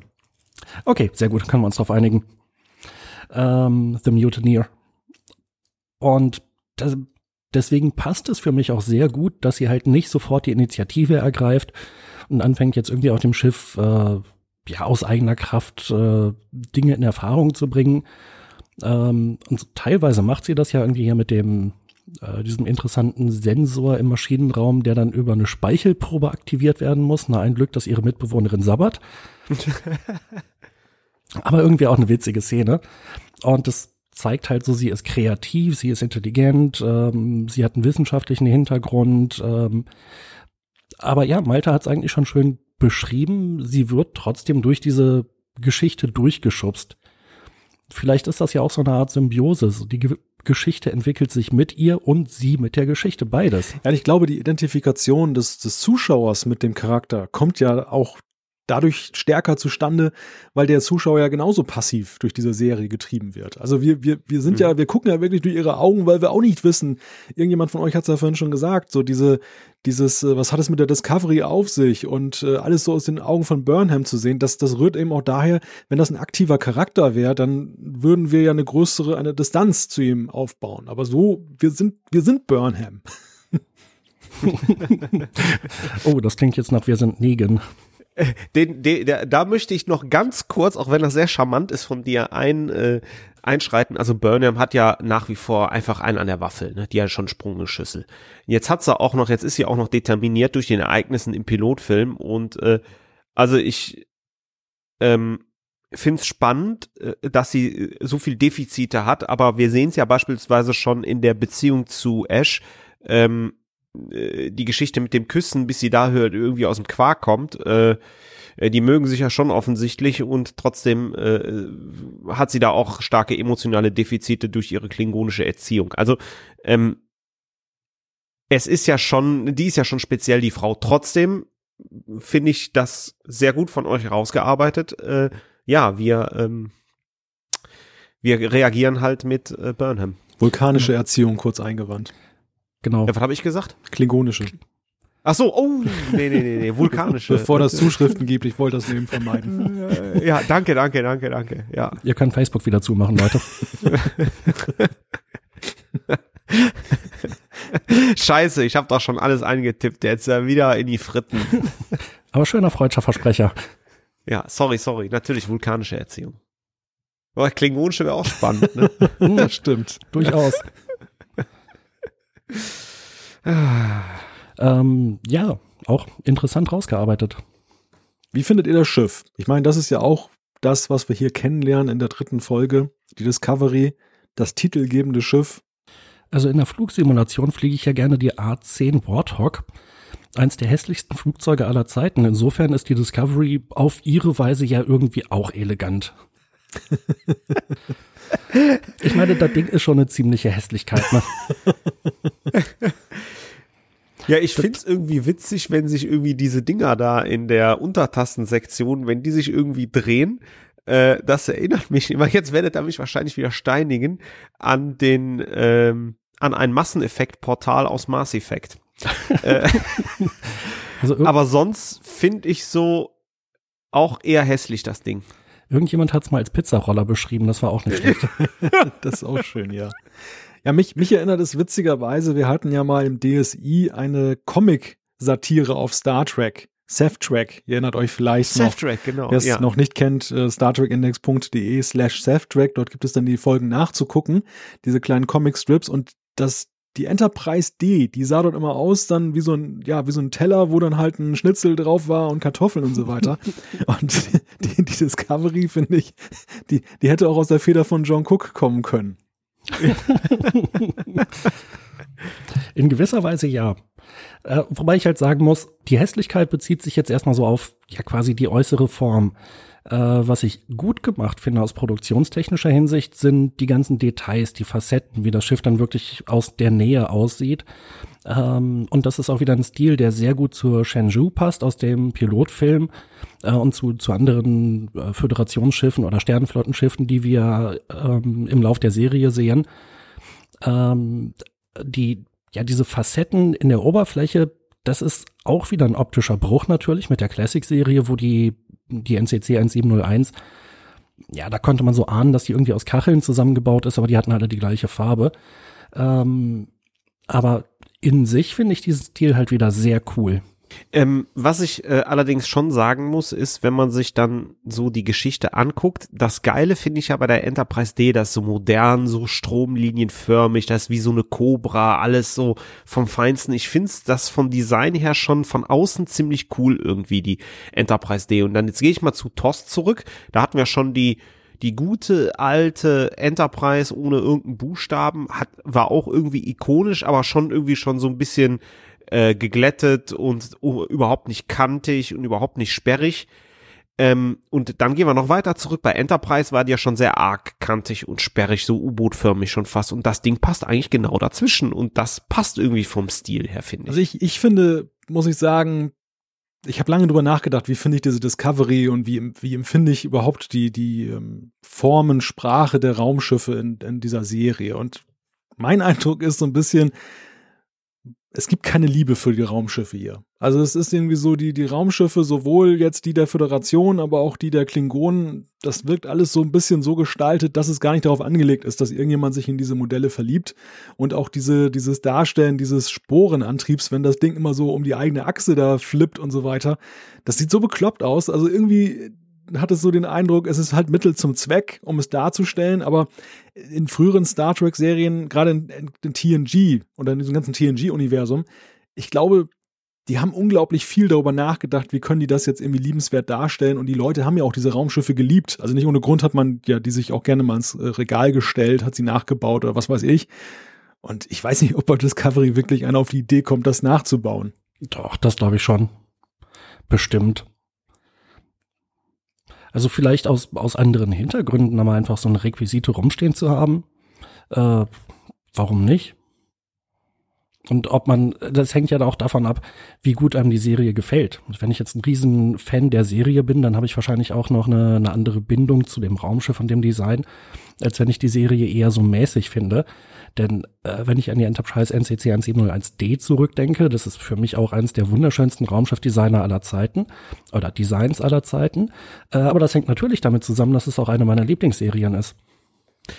Hm offensichtlich ein nicht konsensfähiges Thema. Ja, schwierig. Also ich, ich weiß nicht, ob das, klar, natürlich ist, liegt die Vermutung nahe, dass das irgendwie auch so miteinander einhergeht. Andererseits finde ich Discovery ja nicht schlecht. Also, wenn das jetzt um, um die Abrams-Filme gehen würde, da würde ich dir zustimmen, dass meine Antipathie gegen das Raumschiff vielleicht auch daher rührt, dass ich insgesamt eben die, diese Filme nicht mag. Wobei da witzigerweise finde ich das Raumschiff noch wiederum schöner dargestellt und, und irgendwie interessant, auch wenn es nicht so richtig zu Star Trek passt. Und ähm, hier ist es so, es passt ja irgendwie zu Star Trek. Also es ist ja jetzt nicht so völlig irgendwie ähm, ihr habt das ja gerade gesagt, es, es, es, es fügt sich ein. Aber es sieht grottenhässlich aus und irgendwie, es ist nicht zum Verlieben. Also es ist wirklich so. Naja, es ist halt kantig, also es passt zur Serie und den Charakteren. Mag sein, ja, mag sein. Also es passt ja auch zu diesem etwas merkwürdigen, Fringe-artigen Vorspann. Da diese Stilisierung des Raumschiffes und wie das alles vermengt wird, bin ich auch nicht mit warm geworden nach neun Folgen. Optisch finde ich den Vorspann noch ein bisschen komisch, aber die Musik finde ich großartig. Ja, ich muss sagen, die Musik finde ich mittlerweile auch gut. Ich habe mich jetzt dran gewöhnt. Ja, die ist okay, die ist okay. Aber auch nach unserem letzten Trackcast äh, darüber gequatscht. Ja, äh, auch ich äh, ich finde andere Sachen halt vom Design her gut. Die die Gänge durch die Discovery, die Brücke nach wie vor auch äh, Lorcas Büro. Es passt zu ihm. Es ist so äh, nicht diese Wohlfühlatmosphäre. Janeway war ganz krass. Das war so ein, ich kam zu ihr ins Büro und dann hat die mich umarmt und Tässchen Kaffee und ne, Schreinemackers-like, irgendwie die Hand aufs Knie, wird schon. Und ja, Janeway war doch so eine Mutti. So. Und auch bei Picard habe ich mich wohlgefühlt. Ich kam da, da war dieses Sofa und er hat mit mir gesprochen und naja, wird schon wieder. Alles gut, Junge. Aber jetzt, wenn ich ins, bei Lorca ins Büro komme, da hab ich ja Angst. Aber trotzdem, es, ja, ist so, ne? Kann auch sein, dass irgendwie, dass, wenn er den Keks aufmacht, dass da irgendwo so eine Bombe drin ist. Ich weiß es nicht, dem traue ich dazu. Und wie gesagt, auch der Admiral Cornwell, wenn sie ihn besuchen kommt, denkt sich vielleicht schon, oh, schön schummeriges Licht hier, das passt ja.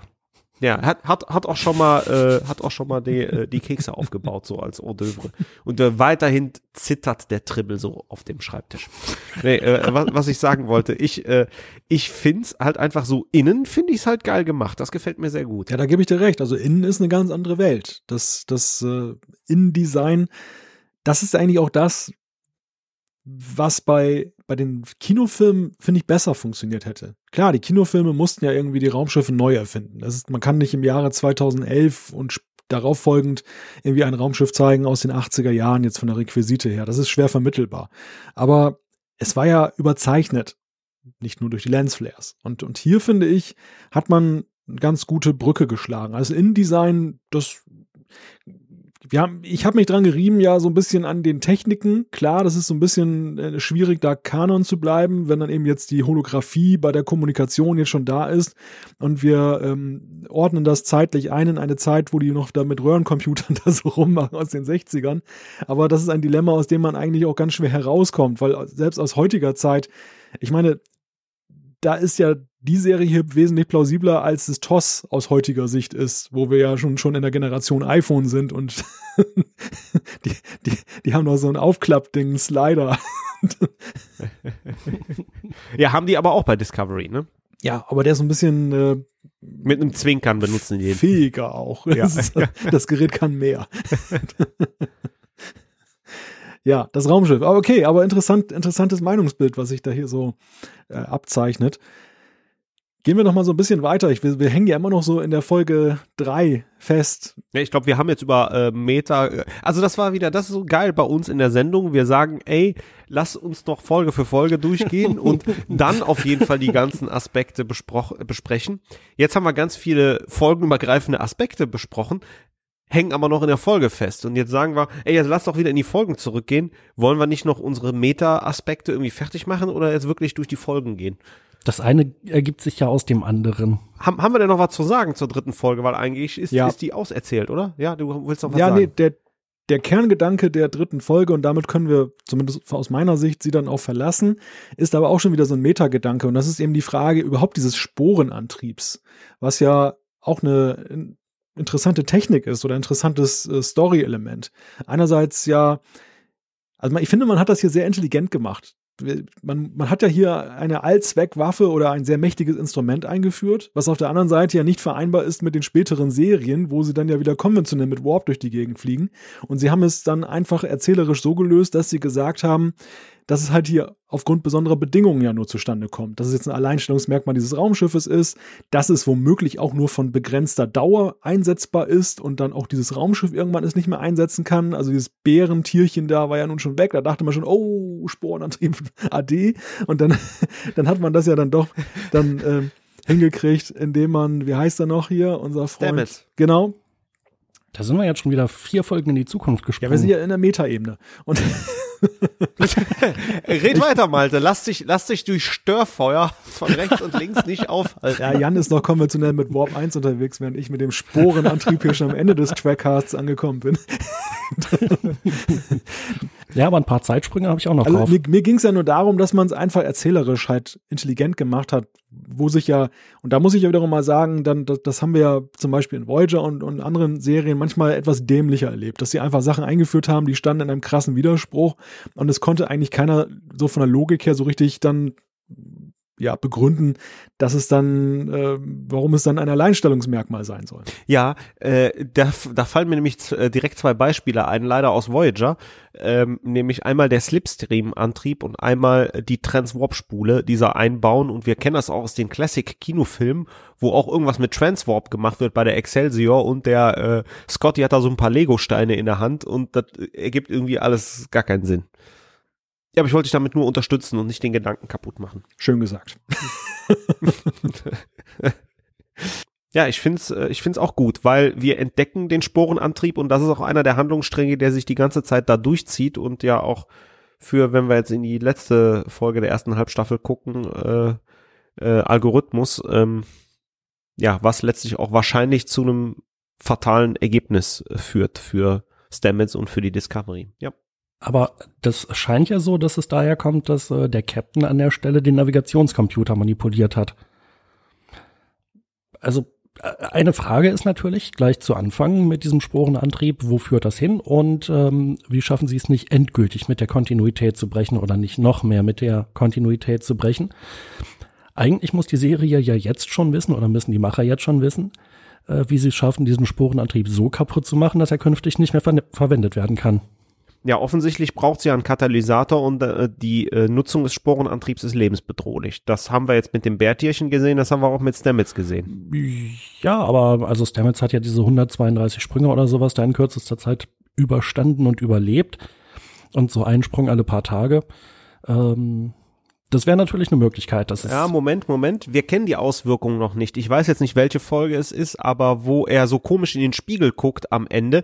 Er hat ja auch äh, ein Thema mit der Persönlichkeit. Also mhm. es scheint sich in seiner Persönlichkeit irgendwas zu ändern und in der äh, Matt-Folge äh, spürt er ja auch irgendwelche Störungen im Raum-Zeit-Kontinuum. Also irgendwas passiert da mit ihm. Und das der, der ist ganz einfach fertig. Ja. Also das ist ja so etwas, was ja hier über mehrere Folgen bis zu Folge 9 aufgebaut wird, dass er sowohl jetzt von seiner Psychologie, aber auch so einfach von seiner Kondition her jetzt an, an Grenzen kommt und dass man ja ihn gnadenlos ausnutzt, jetzt auch eben für diesen, diese 132 Sprünge, die da gemacht werden. Und als das dann erfolgreich ist, anstatt dass man einfach sagt, komm, jetzt fliegen wir mal mit normal dann durch die Gegend, dann lässt man ihn nochmal einen Sprung machen und dann geht das ja ins Chaos. Ich muss sagen, das war so ein bisschen am Ende berechenbar. Also ich habe ich hab die ganze Zeit ja. an, am Ende ja. dieser neunten Folge erwartet, dass da jetzt irgendwo das so endet. Ähm, das war witzigerweise einer der erwartbarsten Momente dieser ganzen Halbstaffel, der, wie, wie dieser Cliffhanger. Äh, man hat es gerettet, indem man dann in eine Situation das Ganze in ein, ein äh, Umfeld gebracht hat, wo man wiederum ratlos zurückblieb. Wo sind die denn? Weil sie selber nicht wissen. Aber das nur am Rande. Wir wollen nicht jetzt die, die Handlung der neunten Folge vorwegnehmen. Es ist nur so, hier, hier, ich finde, an diesem Sporenantrieb macht sich schön fest und äh, das ist eigentlich eine der, ja, das, das Paradebeispiel, diese, diese, wo hier wirklich Discovery Wissenschaft und ähm, diese, diese Kriegsführerei so hart aufeinandertreffen, dieser Interessenkonflikt. Also der Sporenantrieb ist ja ein hochinteressantes wissenschaftliches Thema auch, könnte die Föderation ja auch in Sachen Erforschung groß weiterbringen.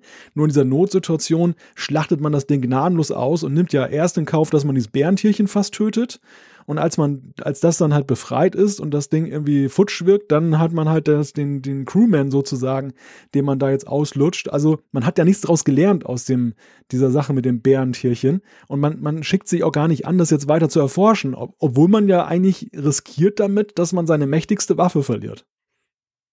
Mhm. Da, da muss ich sagen, hat mich die Serie zum Beispiel massiv überrascht. Äh, in der Folge, als also dieser Tardigrader äh, vor die Bären ging quasi. Das war ja sehr absehbar. Und ich war fest davon ausgegangen, dass am Ende Burnham, äh, am Ende des Tages Burnham sich da irgendwie dieses Zeug injizieren würde und dass sie dann die Discovery rettet und dass das irgendwie auch dazu führt, dass dann später ihre Strafe erlassen wird oder so. Und das hat mich also drastisch, auch im positiven Sinne von der Erzählweise her überrascht, dass stattdessen Lieutenant Stamets das gewesen ist. Also das war eine, eine sehr coole Entwicklung. Und äh, mein Eindruck war halt, das hätte ihn massiv mitgenommen. Und dann im Lauf der, äh, im weiteren Lauf der Staffel hatte ich aber den Eindruck, dass er zwar so ein paar Nebenwirkungen hat, die auch sehr komisch sind, dass er aber so einen Sprung hier und einen Sprung da eigentlich völlig problemlos wegsteckt. Da war, da war ja schon, hat ja schon die Entwicklung angegangen. Wir sind ja auch nicht weiter darauf eingegangen, aber ähm, ich finde, man kann das auch so ein bisschen äh, beobachten. Im äh, am Anfang ist das echt so ein äh, ja, wie soll ich ihn beschreiben, so, so ein bisschen miese Petra und so ein bisschen knottrig, jedenfalls Burnham gegenüber und nachher ist der so, äh, der schwebt so über den Ding. Vielleicht, weil er auch endlich den Erfolg hat, dass es äh, geklappt hat, dass er, dass er mit seiner Forschung am Ziel angekommen ist mit ersten handfesten Ergebnissen, aber ich finde, ihn nimmt das schon mit, also es, der, er hat schon durch das, durch die Sprünge kriegt er schon eine äh, gravierende Änderung mit. Er wirkt ja am Anfang wie so ein absoluter Linientreuer, finde ich. Also er ist irgendwie so, ja, in, in, dieser Folge drei, wo wir ihn kennenlernen, denke ich, der steckt so mit Lorca unter einer Decke und ist so absolut loyal. Und ähm, im, im, weiteren Verlauf der Folgen ist es ja so, dass er ja nun eine andere Bewusstseinsebene, er sagt es ja auch mehrfach. Er sagt ja, ich habe jetzt einen Blick für die, auf die Dinge, die ich, äh, den ich vorher nicht hatte. Jetzt eben durch diese, diese Fähigkeit eben, die ich hier erworben habe. Und damit äh, koppelt er sich ab. Und ich finde, das ist in Folge neun gipfelt das ja sehr schön eben in diesen, dass das Lorca ihn da jetzt bis ins Letzte ausnutzen will und er eigentlich so, ja, er ist durch damit, ne? Also er ist ja wirklich so, guckt weise raus aus dem Fenster und äh, ruht in sich. Ähm, was seine Entwicklung angeht, gebe ich dir völlig recht. Aber die Einschätzung Stamets in Folge 3, das war eigentlich der größte Kritiker von Lorca. Und er wurde ja auch mit äh, Burnham und äh, Landry und ich glaube noch irgendwem da auf die auf das Schwesterschiff geschickt, auf die Glenn. Ähm, er war ja der Wissenschaftler vorm Herren und meinte Chemie, Physik, wie kann man das denn trennen? Sie haben ja so einen beschränkten Horizont. Äh, er hat, glaube ich, auch deutlich Lorca Widerworte gegeben, was halt irgendwie den Krieg anging. Der meinte, wir, wir sind ja am Forschen, wir können doch nicht einfach irgendwie so, so einen Krieg führen. Ähm, also äh, einfach nur dieser Begriff linientreu, den du eben meintest, den entdecke ich eigentlich in, äh, in Stamets überhaupt nicht am Anfang. Aber wie gesagt, ich gebe dir völlig recht, dass er sich im Laufe der Staffel ändert und hinterher wirklich über den Dingen steht und so ein bisschen drüber schwebt sogar.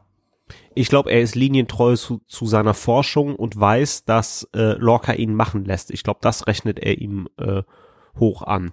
Mhm. Ähm, aber äh, am Anfang ist es so, Forschung geht ihm über alles und Malte hat das schon gesagt, der Blick aus dem Fenster ist, er steht über den Dingen. Also er ist eigentlich schon in ja, durch. Ja, nee, er ist durch, der Typ. Das war Folge 3. ja, äh, Moment mal, Moment mal. Also, da, dass, dass, dass, dass, dass er selbst in die, äh, in die K.O.-Kammer geht, äh, in die Telefonzelle, ähm, das ist ja erst in Folge 5, meine ich. Ne? Also Folge 3, fertig. Haben wir denn was zu Folge 4? Ich, das war ja die Folge, wo Landry stirbt. Ich glaube, die haben wir vielfach angesprochen.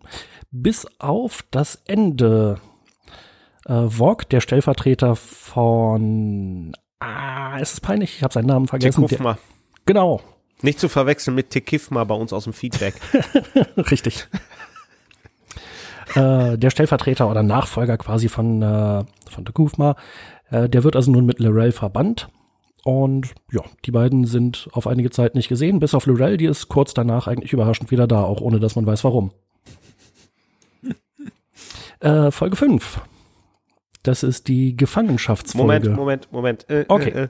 Äh, äh, in diesem Zusammenhang mit den Klingonen. Ähm, wir haben ja hier mit äh, Lerell und mit den Klingonen haben wir ja irgendwie noch so direkt zwei Handlungsebenen. Also ich muss ja sagen, aus Lerell werde ich ja die ganze Zeit nicht schlau, äh, welche Motive sie hat, weil ähm, so ein paar Fragen kommen dann doch auf mich auf. Also erst war ich so, als sie die, den Admiral befreien wollte, war ich auf ihrer Seite, ah cool, das ist ihre Rolle, sie will dem Admiral retten, aber dann ist ja eigentlich doch völlig scheißegal, was mit dem Admiral passiert.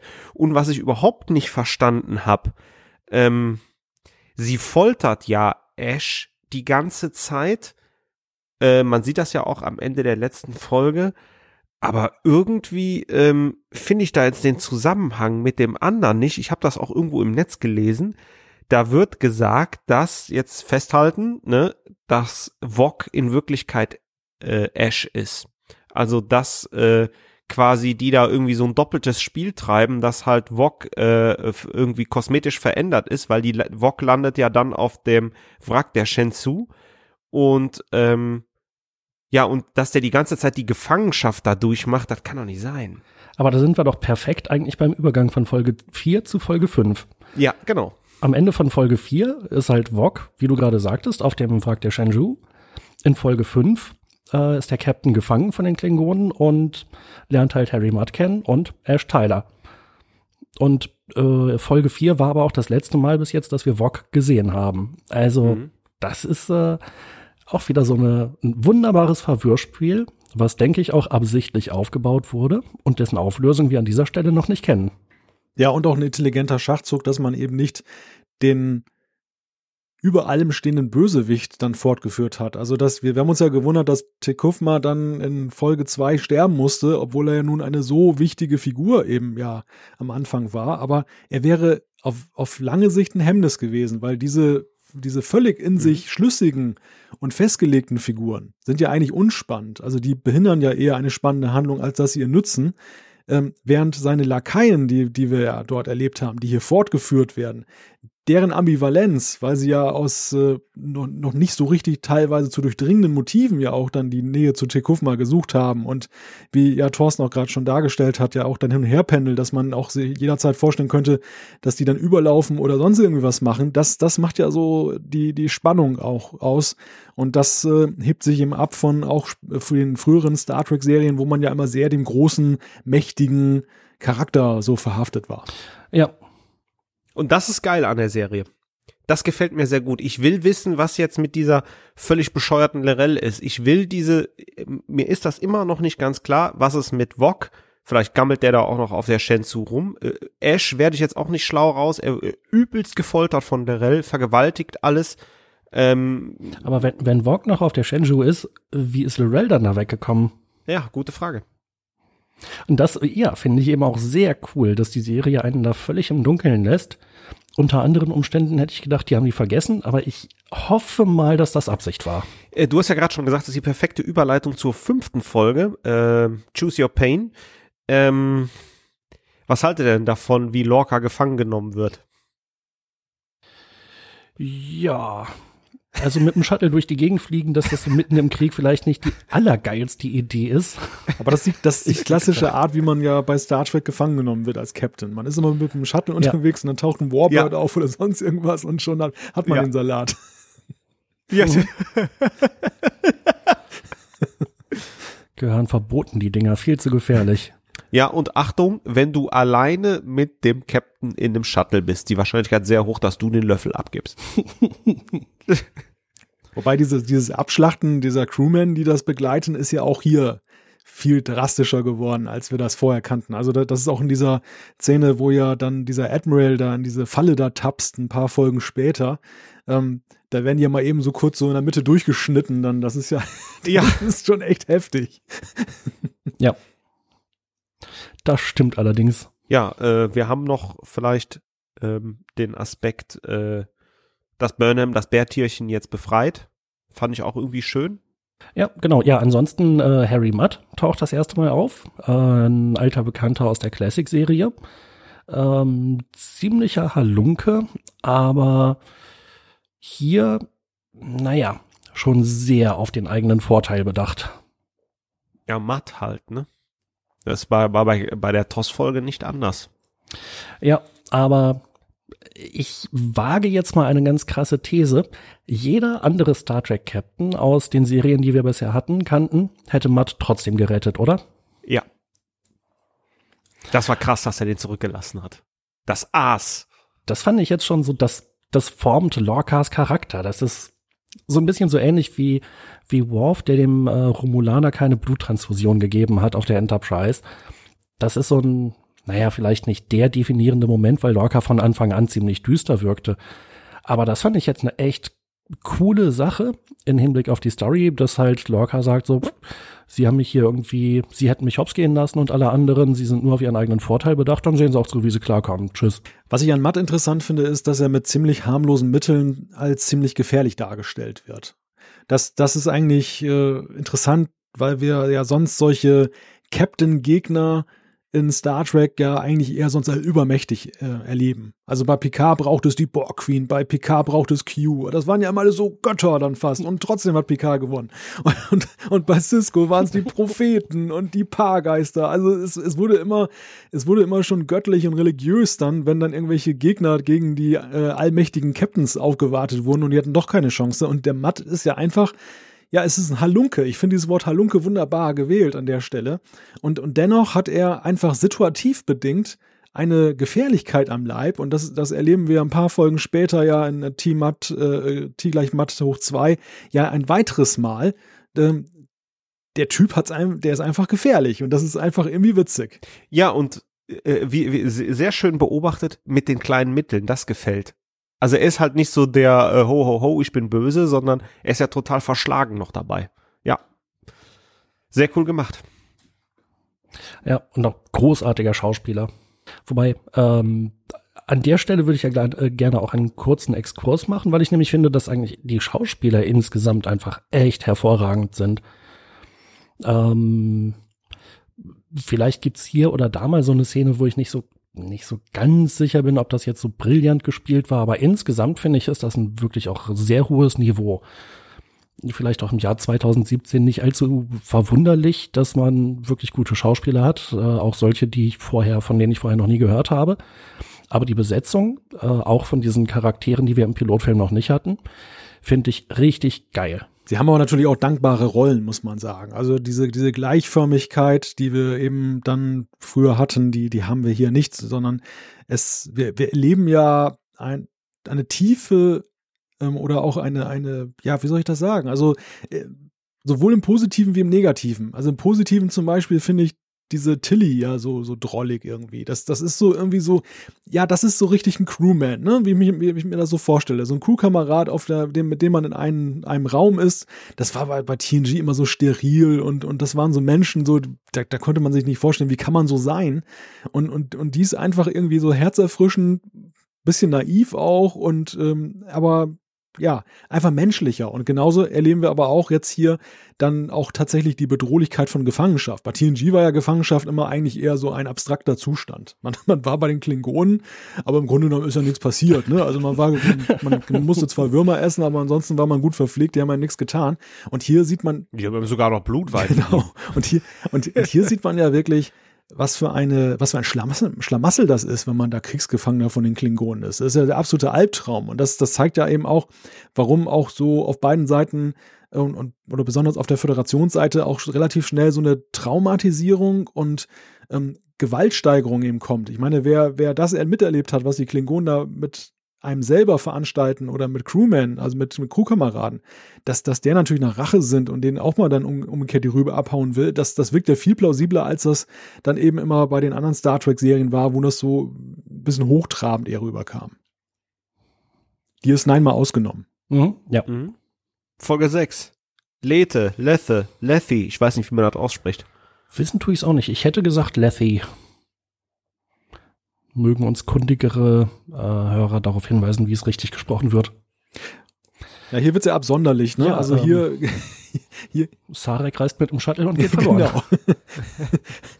also hier, hier ist eigentlich so der Sprung in Folgen, die jetzt ja aus diesen sag ich mal, relativ verdichteten, aus dieser relativ verdichteten Geschichte, Anfangsgeschichte ausbrechen. Wir, wir, wir haben hier eine ganze Reihe in dieser Folge, in der nächsten, da kommt Matt wieder an Bord, die tanzt da auch so ein bisschen aus der Reihe und dann in der darauf ähm, sind wir, glaube ich, ja schon auf dem Planeten Pavo dann da. Also da, wir sind jetzt an einem Punkt angekommen, wo eben für mich fast so ein bisschen das Gefühl aufkam, oh, jetzt sind wir wieder im Einzelepisoden-Modus angelangt, wie in alten Star mhm. Trek-Zeiten. Ja, ganz genau. Ja, also bis hierhin, bis Folge 5 eigentlich wirklich ganz krasse direkte Zusammenhänge zwischen den, ja, zwischen allem. Ähm, aber äh, ja, was hat das jetzt oder was hat Zarek mit der ganzen Geschichte zu tun? Es ist halt noch in, in das Thema eingeflochten. Ähm, die Rettung von Zarek führt dann wieder dazu, dass wir was über Burnham kennenlernen und über das Verhältnis von Sarek und Burnham und der Name Spock wird zum ersten Mal genannt. Ähm, es führt auch dazu, dass wir auf einer äh, anderen Handlungsebene die Geschichte mit äh, Admiral Cornwall und dem Captain haben und dass er sie hinterher also quasi ins offene Messer laufen lässt und auch überhaupt nicht bereit ist, die Discovery einzusetzen, um sie zu retten, obwohl er das vorher gemacht hat. Also es passt schon noch in die Geschichte, aber hier hatte ich auch das erste Mal den Eindruck, wir sind irgendwie zurück bei den Einzelgeschichten oder der rote Faden ist jetzt gerade so ein bisschen verloren gegangen. Ja, ich glaube, das waren halt genau die beiden Zwischenfolgen, die man hatte, bevor wieder der Handlungsfaden aufgenommen wird. Man lässt das im Hintergrund plätschern. Ja, finde ich jetzt aber, also war vielleicht nicht die Folge, an die wir uns in Jahren noch erinnern können, aber war okay. Ja, aber äh, hier ist ja die Freiheit da, man kann sich auswählen, wie viele Folgen man machen will. Warum nicht auf ein oder zwei Folgen verzichten, wenn es Lückenfüller sind? Ja. Ja, da bin ich, da bin ich bei dir, Jan. Also das, bei TNG war es ja häufig so, dass es Budgetfolgen waren, die schlecht waren. Das, man, man, hatte, man hatte so sein Paket an, an Folgen, das musste man einfach bringen in einer Season. Und dann kam man an einen Punkt, wo die Kohle alle war und dann musste man irgendwie sehen, Kraft der Träume und Konsorten, dass man irgendwie recycelt oder es möglichst mit wenigen Schauspielern in einer billigen Kulisse dreht. Und die, dieses Zeitalter haben wir überwunden. Also in, in Netflix-Zeiten ist das eigentlich mhm. vorbei oder sollte vorbei sein. Naja, zum einen das, aber zum anderen ist, ich meine, es waren 26 Folgen. Das heißt, man hat rechnerisch damals bei TNG zwei Wochen Zeit gehabt, eine Folge fertigzustellen. Ja. Äh, für das volle Paket vom Drehbuch, äh, Dreh, äh, Nachproduktion. Und eigentlich stand weniger Zeit zur Verfügung, weil irgendwann wollen die Leute auch mal Pause haben.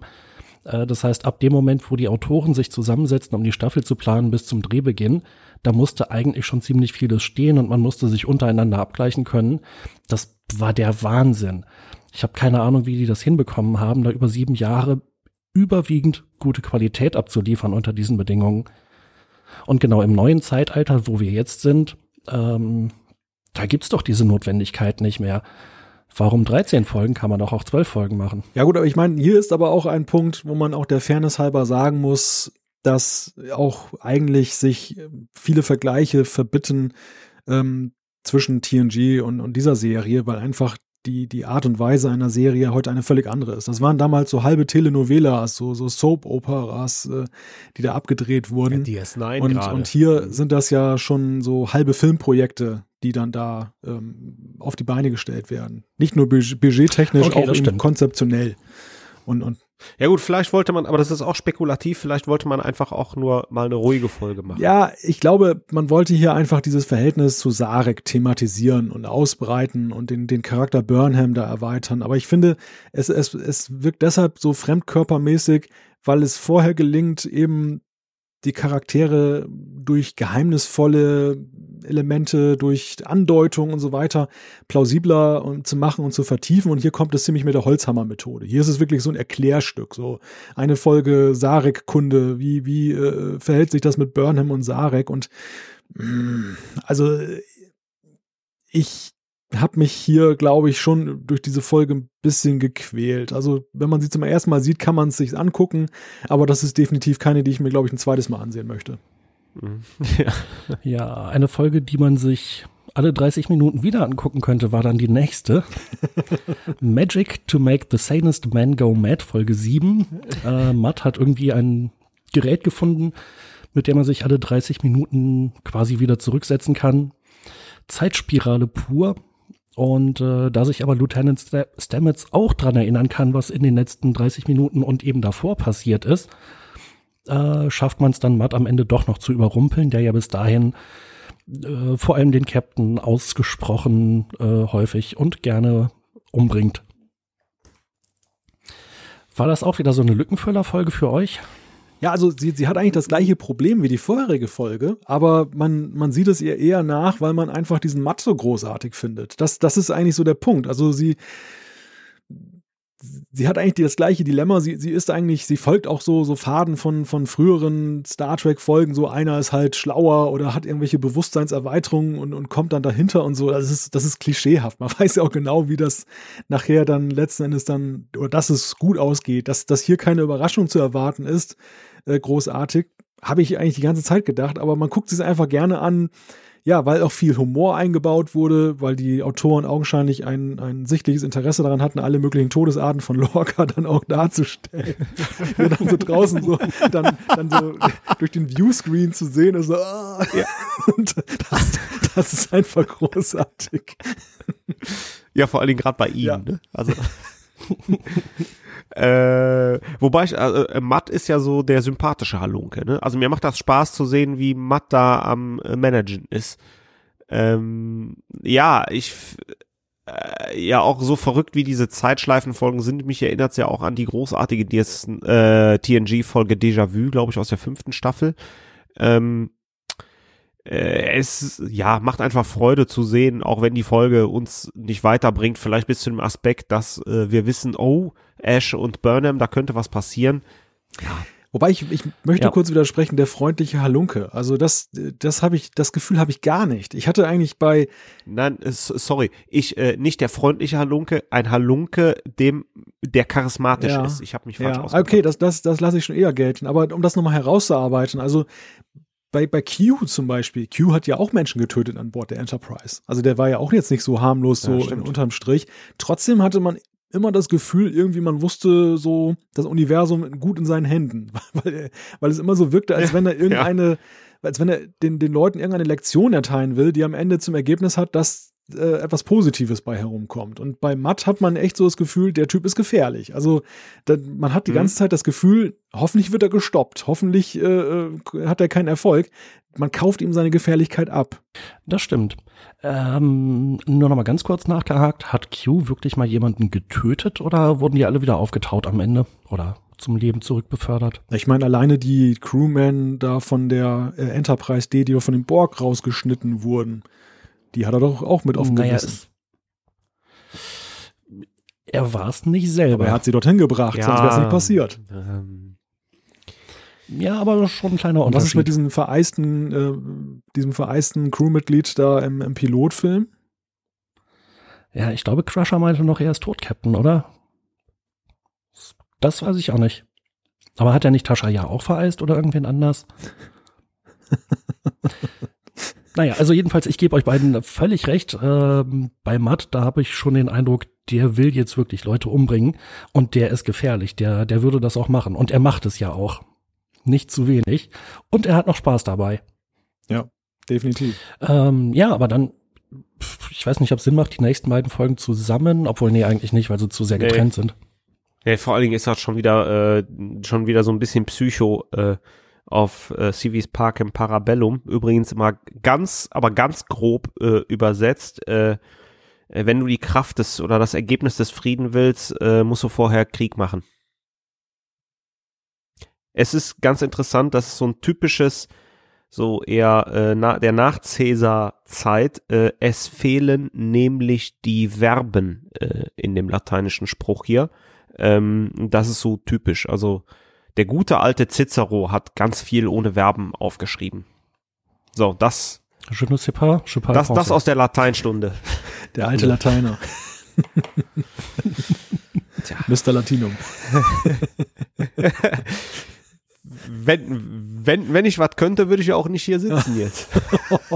Das ist aber gut. Tröstlich für uns. Ist auch gut, dass dem so ist. Ich hätte den Titel, diesen Titel jedenfalls bestimmt falsch ausgesprochen. Ja, Civis Parkem Parabellum.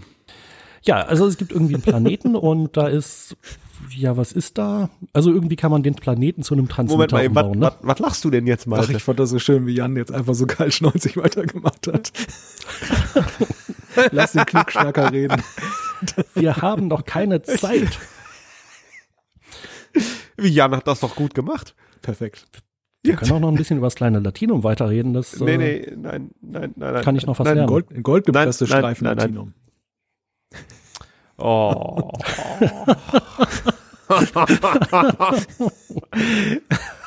der. Ich, ich glaube, der wird nicht noch nicht mal auf dem Stammtisch ziehen. Sorry, Jan. Ja, ne, äh, also irgendwie kann man diesen Planeten zu einem Transmitter umbauen und damit die Tarnvorrichtungen, die inzwischen fast alle Klingonen haben, äh, ausschalten. Und irgendwie gibt's ganz obskure Umstände, dass man also nur Leute runterbeamen kann und immerhin wird kein Shuttle genommen.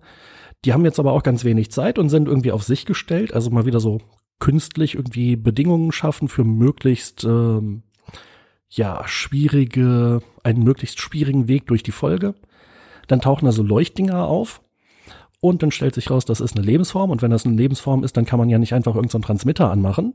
Die müsste man ja erstmal um Erlaubnis fragen, aber das geht nicht, weil Saru findet jetzt irgendwie seinen Frieden. Und am Ende sagt sich Burnham, mir doch egal, und versucht das zu machen und schafft das auch.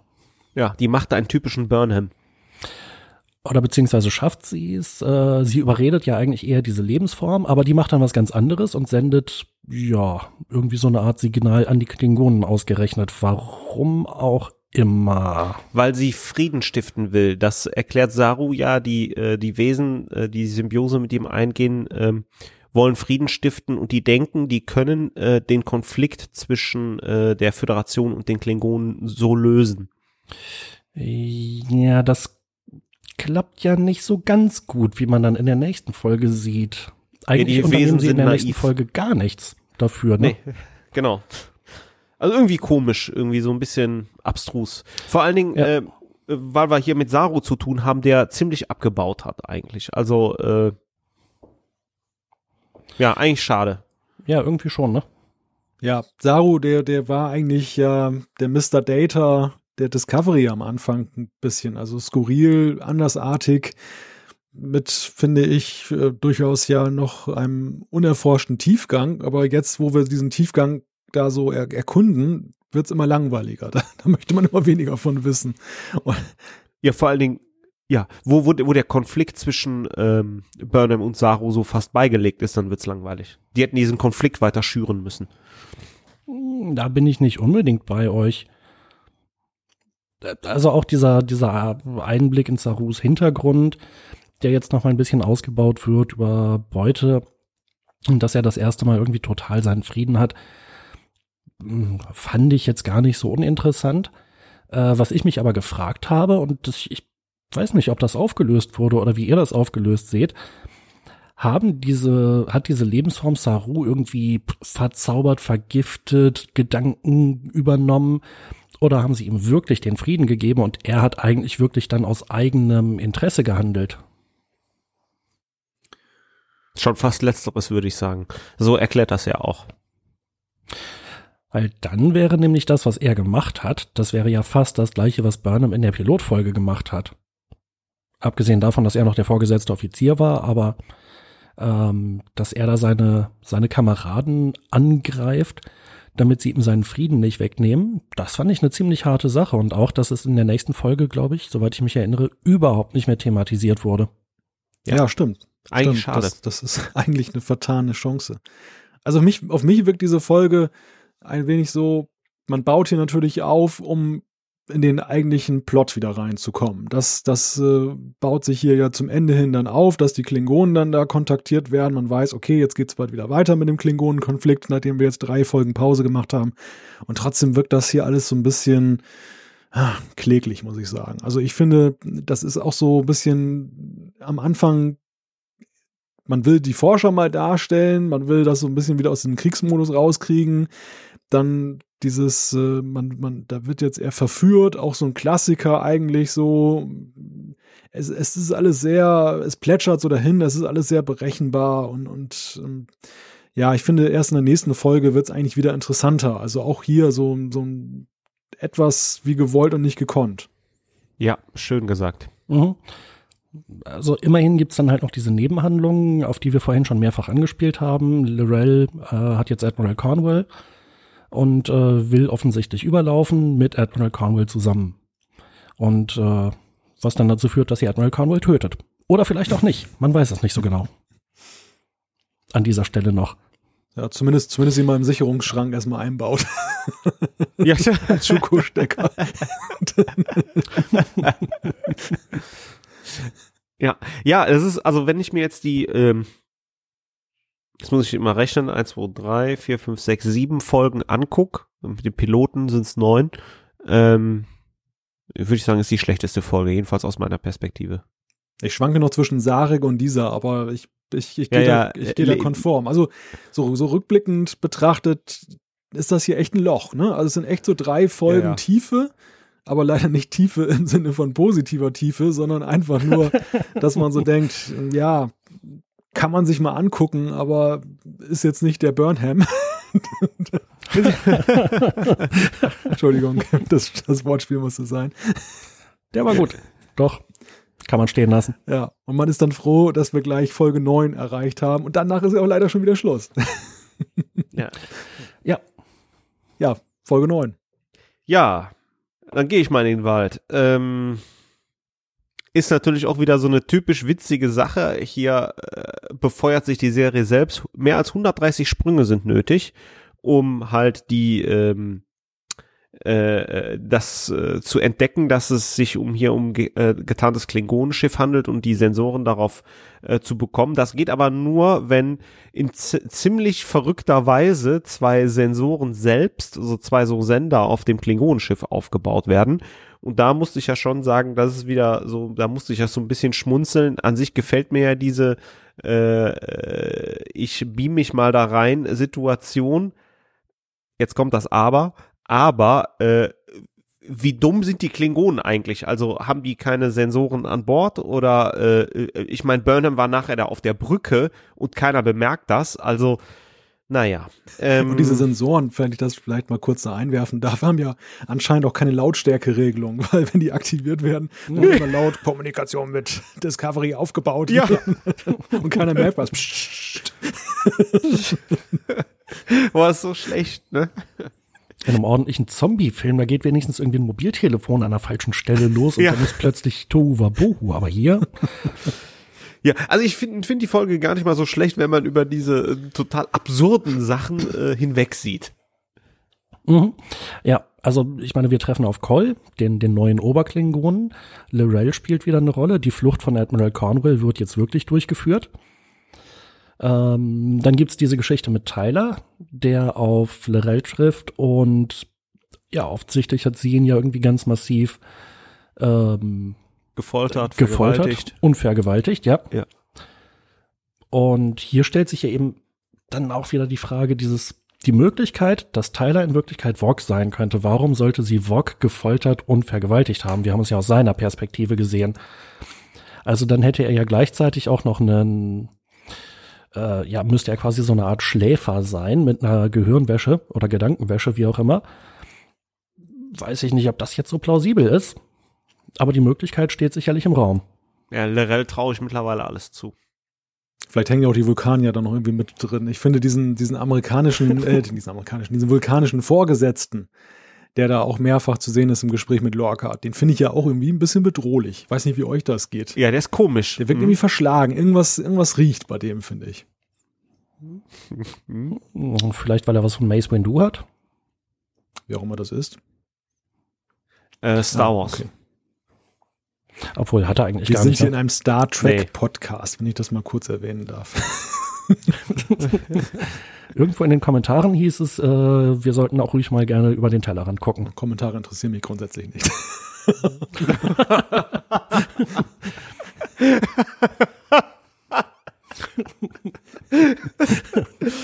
Ach, Leute.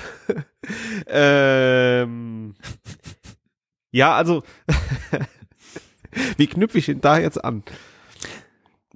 Ja, also interessant, interessant finde ich hier zweierlei an der Folge. Es ist technisch auch ein interessanter, weil komplizierter Vorgang. Also wir, wir haben ja immer schon mal wieder vor dem Dilemma gestanden, dass da irgendeine andere Spezies mit Tarnung unterwegs ist. Und es war dann ja meistens eher so ein Kniff irgendwie in der, an den Sensoren. Und dann funktionierte das schon irgendwie, dass man dann derer habhaft werden konnte oder man feuerte irgendwie dann den Torpedo, die Torpedos in einer bestimmten Streuung und dann traf man die und so.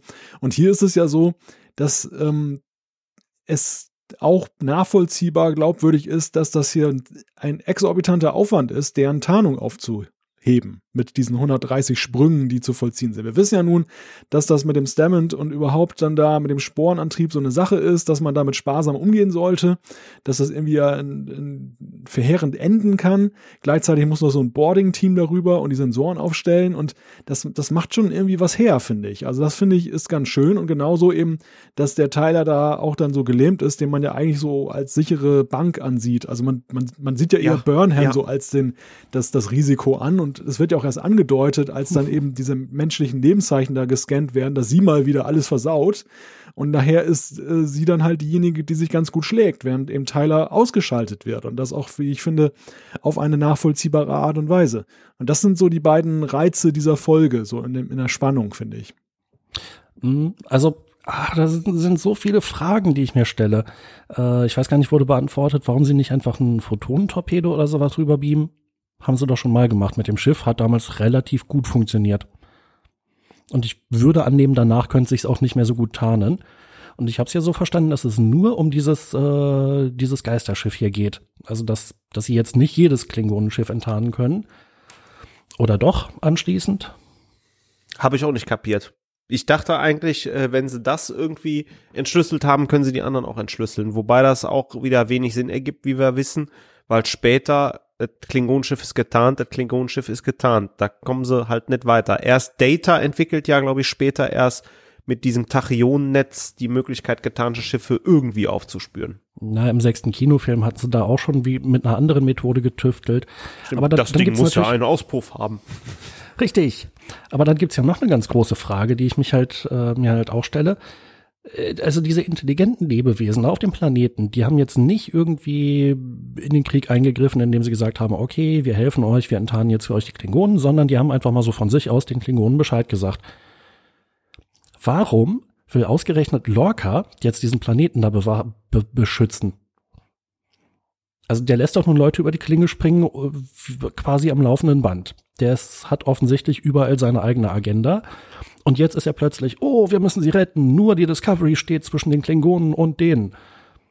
Äh, Stimmt. Ja, okay. Seit wann ist er jetzt der Bewahrer der der obersten Prinzipien der Föderation. Ja, und dafür opfert er dann halt den Sporenantrieb dann am Ende dann, oder nahezu. Das, das ist ja auch ein, ein Opfer, was er da bringt, oder ein Risiko zumindest, was er eingeht für ein potenzielles Opfer, was ja auch irrsinnig hoch ist. Ja, das stimmt schon. Ich, ich finde aber diese, diese Planetengeschichte mit den Pavo insofern interessant, weil ja, ja, in den früheren Star Trek-Serien sind es ja oft so, so passive Planeten. Das ist ja mal so, die, die sind irgendwie, die, die werden, denen wird erst so eine Aktivität verholfen durch, durch den Besuch. Und hier ist es ja eher so, es fängt eher so an von wegen, die haben irgendeine Technologie oder eine Möglichkeit, die will man haben.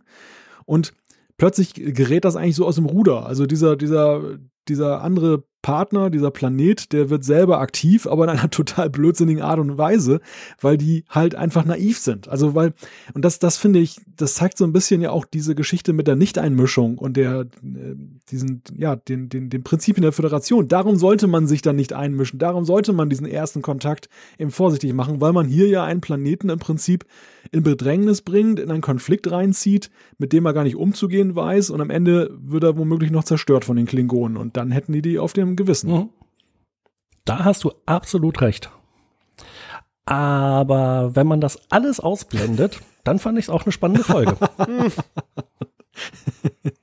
und äh, auch richtig cool, dass es halt einen Showdown gab anschließend zwischen Cole und äh, Burnham. Mhm. Äh, und dieser Kampf ist ja für sie auch deutlich besser gelaufen als äh, das Handgemenge da in der ersten oder in der zweiten Folge, wobei da auch die Kräfteverhältnisse etwas unterschiedlich waren.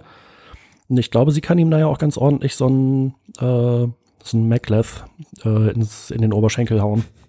Und so langsam setzt sich der alte Captain auch wieder zusammen. Ne? Also jetzt haben wir schon das Fernrohr, jetzt haben wir den Kommunikator. jetzt, jetzt, müssen wir nur noch mal irgendwie in den Biomüll gucken von den Klingonen, dann haben wir vielleicht noch ein paar Knochen. Also ja, eine ne wirklich krasse Geschichte fand ich ja wieder, dass die Klingonen, ich weiß nicht, ob in dieser Folge oder in einer anderen gesagt haben, sie hätten halt den Captain aufgefressen. Ja. Ja, das ist auch heftig. Also, dass das jetzt auch noch Menschenesser sind, interessant. Ja, ja, das fand ich auch interessant und das hat ja auch irgendwie so ein, ein Effekt. Also, das, es nimmt, es nimmt dem, dem, dem Tod so ein bisschen die Sterilität hier so in, in, in diesen Kampfszenen, weil es ja irgendwie ja für diejenigen, die den Menschen verloren haben, ja nochmal eine zusätzliche Demütigung ist, dass, dass, wenn man sich vorstellt, dass die den noch auffressen und dann so sagen, hm, war schmackhaft. Schmeckt wie Hühnchen. ist übrigens ein Filmzitat. Ja. Ja, nicht nur das. Ich weiß gar oder? Wo kam das ursprünglich her? Hört man Schweigen der Lämmer. Ja, wir schweifen ab. Ich weiß gar nicht, ob das, Ja, ob das nicht sogar schon viel älter ist, dieser Spruch. Den hört man total häufig in amerikanischen Filmen und Serien. Ja, aber wie dem auch sei. Also interessant, wie, wie, welchen Verlauf das genommen hat, aber auch interessant, wie unsere Meinungen sich dazu gestalten und ich entdecke einige Gemeinsamkeiten. Ja, witzigerweise. Ähm, das, das Stimmungsbild, was man sonst so sieht, äh, ich habe ein paar Kommentare verfolgt, beispielsweise bei Heise, wo mehrfach äh, in den IT-Nachrichten über Discovery berichtet wurde. Da beispielsweise ist das Stimmungsbild insgesamt eher sehr negativ geprägt und ganz viele Leute lesen zwar offensichtlich die Beiträge, sagen aber, sie haben nach zwei bis vier Folgen aufgehört, weil ihnen die Serie nicht gefällt, haben aufgehört zu gucken. Äh, die relativ wenigen Beiträge, die sagen, mir gefällt's ganz gut, die werden meistens irgendwie runtergemacht. ich liebe das doch, die schöne, gute, alte Internetforenkultur. Wenn mal einer Ja. was Positives sagt, wird der mit zehn Kommentaren zugeflamed. Aber auf der anderen Seite hatten wir ja nach dem Pilotfilm, als wir den besprochen haben, festgestellt, dass bei Netflix unter jetzt gerade populär wird viel geschaut, dass da Discovery noch gar nicht auftauchte. Äh, kurz danach stand es dann irgendwie schon an erster Stelle und auch über mehrere Wochen hinweg. Also es scheint, je nachdem, wie sehr diese Anzeige da manipuliert ist oder auch nicht, das weiß ich nicht, äh, scheint aber schon so zu sein, dass die Serie eben doch von wirklich vielen Leuten geguckt wird. Ja, das Gefühl habe ich auch. Also ich glaube nicht, dass das ein absoluter Flop ist, dass, dass da eben sich da alle ausgeklingt haben. Die Frage ist halt, in welchem Verhältnis steht das? Also überhaupt, wie, mit welchen Zahlen haben wir es überhaupt hier zu tun bei so einer Streaming-Serie? Die läuft ja auch völlig außer Konkurrenz mit den früheren Serien, die ja im, im klassischen Fernsehen gelaufen sind, im, im Free TV ja auch dann. Also das ist eine interessante Frage, wie, wie sich das gestaltet, ob wir da jemals auch Zahlen zu Gesicht bekommen oder zu hören bekommen. Vielleicht noch, was die Kommentare angeht. Ähm, ich meine, wir müssen ja gar nicht so weit gucken auf Heise oder so. Wir können ja einfach mal auf trackcast.de gucken. Ja. Wie gesagt, nicht, dass uns das interessieren würde, aber kann- man kann ja trotzdem mal reinschauen. Und äh, da, da fällt, da ist mir so aufgefallen, deshalb fand ich den, den Verlauf unserer Diskussion bemerkenswert, dass eben viele eigentlich auf dem Standpunkt geblieben sind, den sie am Anfang schon hatten, die da kommentiert haben. Also diejenigen, die gesagt haben beim Pilotfilm, ey, ich finde das klasse, die haben überwiegend auch dann in den weiteren Kommentaren zur Serie, die es ja zahlreich gibt bei uns, dann ähm, sich bestätigt darin gesehen und, und geradezu euphorisch dann auch die Serie begleitet und diejenigen, die es von Anfang an blöd fanden, fanden es auch weiterhin blöd. Also da gab es wenig, wenig äh, Leute, die gesagt haben, "Hm, ich bin jetzt nach Folge 4 einer anderen Meinung. Und deshalb finde ich es wiederum witzig bei uns, dass wir, zumindest jetzt mit Blick auf euch beide, ähm, die ja nun euphorischer gestartet sind in den Pilotfilm, jetzt sagen, na, es hat sich doch in mancherlei Hinsicht relativiert, ohne jetzt zu sagen, dass die Serie deshalb völlig blöd ist. ich habe ja nur auch mit relativ vielen Leuten drüber gesprochen, einige Star Trek-Fans, viele, die von sich nicht behaupten, Star Trek-Fans zu sein. Da war eigentlich mein Eindruck, dass sehr viele Leute die Serie gut finden und dass sie die Serie nach dem Pilotfilm eher besser fanden. Also den Pilotfilm ganz okay, aber danach hat's angefangen, ihnen richtig gut zu gefallen. Was ich auch ja so als, als Stimmungsbild durchaus sehr interessant fand. Und ich fand eben interessant, äh, dass ich den Eindruck habe, das ist eine Serie, die gucken wirklich viele Leute, die eben, wie gesagt, mit Star Trek nicht groß was am Hut haben. Ja, da kenne ich auch mindestens einen. Naja, Wilhelmshaven ist auch klein. Ja, denjenigen, den ich meine, der sitzt eher in der Schweiz. Verstehe. Oh, Grüße an der Stelle. Ja, aber ähm, ja, interessant auf jeden Fall. Ich überlege gerade, weil du das sagtest, Pilotfilm und, und die danach folgenden ähm, Episoden. Das war ja auch übrigens so ein Punkt, der ja auch uns gegenüber angesprochen wurde, nach dem Motto, ihr hättet doch noch mal warten müssen. Hätte das unsere Meinung groß beeinflusst? Nein, auf keinen Fall. Wir haben das, das möchte ich jetzt auch noch mal sagen, deswegen danke, dass du mir dieses kleine, schöne Häppchen hinhältst, wo ich jetzt wieder voll reinhauen kann. Äh, genau, die, die, die, diese, diese, äh, diese Karotte, die da die ganze Zeit schon schwebt. Ähm, äh, ja, es waren Piloten, aber äh, wir haben das genau richtig gemacht, Jungs. Wir haben uns den Pilot angeguckt, weil es der Pilot war, weil wir jeden Piloten von der Star Trek-Serie so gewürdigt und betrachtet haben. Und dann haben wir aber auch gesagt, jetzt ist gut. Und äh, mich freut ja total, dass wir einen darauf aufbauenden Handlungsstrang haben, dass dann erst Lorca kommt, dann erst die Discovery kommt, bla bla bla. Aber ich finde, wir haben das genau richtig gemacht, den Piloten für sich betrachtet und jetzt die Halbstaffel, wo wir so ein bisschen so die Meta-Ebene eingenommen haben. Und was ich auch gelesen habe, die dritte Folge wäre schon da und die Handlung wäre schon bekannt und die, äh, das hätten wir berücksichtigen müssen, weil dies und das und jenes alles. Nein, wir haben das richtig gemacht, weil das war der schöne Prolog, der schöne Auftakt und jetzt haben wir diesen ersten Teil des Handlungsstrangs mit all seinen ja, Untersträngen betrachtet. Also ich meine, der, der Terminplan war vorher bekannt. Die Pilotfolge wird an einem Tag ausgestrahlt, beide Folgen und danach geht's dann eine Folge pro Woche. Inhaltlich war meines Wissens noch sehr wenig bekannt und es war für uns nicht abzusehen. Wir hatten unseren Terminplan danach ausgerichtet und äh, ich glaube, das gibt auch eine gute Gesamtbetrachtung. Ja, und, und letzten Endes muss man ja auch sagen, jetzt klar, der, der Hardcore Star Trek-Fan, der für den war von vornherein gesetzt, dass er sich die gesamte Halbstaffel anguckt oder zumindest mehrere Folgen. Aber wir haben es ja hier auch mit vielen Leuten zu tun, die vielleicht neu einsteigen bei Star Trek, die damit noch nicht viel zu tun hatten. Und bei mir ist es eben so, wenn ich in ein, neu in eine Serie einsteige, dann ist der Pilotfilm von exponierter Bedeutung. Also wenn der mich nicht mitnimmt, wenn ich, wenn, wenn ich da das Gefühl habe, der ist von vornherein völliger Schrott, dann gucke ich mir meistens auch die Serie nicht weiter an. Und insofern muss der der Betrachtung standhalten. Also das, da, da kann man nicht sagen von wegen, ja, aber wenn ihr Folge 6 noch nicht gesehen habt, dann könnt ihr es gar nicht beurteilen. dann, dann geht das Meine nicht. Gute, welcher Unbefangene guckt sich denn bis äh, Folge 6 das an, wenn er beim Pilotfilm schon völlig gelangweilt ist? Und deshalb, das muss für sich stehen und das muss auch einer äh, isolierten Betrachtung standhalten ist es erst so in Staffel 6 wirklich gut geworden. TNG ist in Staffel 2. des, des, des, deshalb muss ich sagen, Wäre Farpoint Station nicht diese endmäßige geniale Folge gewesen, ich hätte wahrscheinlich. Damals galten noch andere Regeln, Thorsten. Nein, ich weiß. Sorry, aber dann muss ich ja jetzt sagen. Nein, aber äh, abs absolut richtig. Deswegen kann ich auch unterschreiben. ja, man hätte uns, ich finde das witzig, man hätte uns eigentlich eher mit Bezug auf TNG den Vorwurf machen können, dass wir den Pilotfilm äh, isoliert betrachtet haben. Und damals war es ja eher noch so, dass man ja, man hat ja keine große Wahl, es gab nur so wenige Sender und äh, was sollte man tun? Also man hat sich nur eine Staffel da noch mal reingezogen, selbst wenn der Pilotfilm mäßig war und hat dann eben auch Serien lieben gelernt über Strecke. Ich glaube, das findet heute seltener statt. Also wenn das nicht funktioniert, sonst wären die ja nicht so verdammt gut, sonst, sonst wäre man ja noch so lazy, wie man es damals war in den 80er Jahren, wo man ja so, sag ich mal, auf Schlüsselfolgen wenig Wert gelegt hat. Das kam ja erst mit der Zeit. Aber apropos, Schlüssel, Schlüsselerlebnisse. Wollen wir doch nochmal über Kommentare reden? ja, mir fällt jetzt nur gerade was ein, bevor wir zu den Kommentaren gehen. Wir haben am Anfang der Folge gar nicht gesagt, Achtung, Spoiler. Spoiler-Alarm. also wenn ihr das jetzt alles gehört habt, dann scheiße, dann wisst ihr jetzt Bescheid. Dann äh, dreht einfach nochmal hier im Rewind, geht nochmal zurück an den Anfang und äh, stellt euch vor, wir hätten am Anfang Spoiler gesagt. Boah, wir Vollidioten. Ich mach doch einfach mal, fang doch einfach mal an mit der ersten Zuschrift, ne? Gerrit hat uns auf trackers.de geschrieben und das ist aber schon etwas her, dass dieser Kommentar eingereicht wurde. Wir hatten ihn nur letztes Mal, glaube ich, nicht verlesen. Hallo, habe den Trackcast leider nicht mehr weitergehört, seit in der letzten Ausgabe die Wörter Prometheus Hörbuch gefallen sind. Äh, ja, scheint ja sehr gut zu sein. Das freut mich.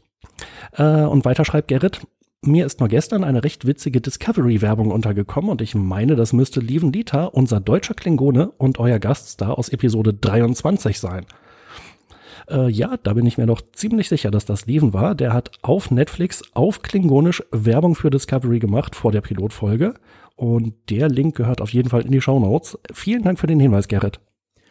Die nächste Zuschrift kommt von Element 115 über trackcast.de und er hat einen Link gepostet zu einem YouTube-Video. Midnight's Edge hat wieder eine ausgezeichnete Analyse zur Discovery gebracht, schreibt er. Die Serie scheint in einem bisher nie gekannten Ausmaß Politik verseucht zu sein. Da werden schon vorab Anleitungen von den Serienverantwortlichen herausgegeben, wie man die Handlung im Sinne der US-Tagespolitik zu interpretieren hat. Haarsträubend, wie hier versucht wird, mit Brachialgewalt politisch zu missionieren. Dieses kaum verhohlene Trump-Bashing könnte der Serie letztendlich das Genick brechen, denn rund 80, was, 80 Prozent? Nee, 50 Prozent der US-Wähler sind ein nicht zu unterschätzender Faktor. Vom Trackcast erhoffe ich mir eine ähnlich kritische Analyse wie von Midnight's Edge, wenn ihr den Pilotfilm besprecht. Man muss dazu sagen, Feedback hatten wir ja beim letzten Mal ausfallen lassen müssen, weil wir so lange gesprochen haben. Ähm, aber betrifft ja eigentlich, also ich finde, diese, diese Zuschrift können wir eigentlich noch viel besser hier beantworten, weil wir jetzt ja nun auch mehrere Folgen gesehen haben, den Pilotfilm äh, inklusive.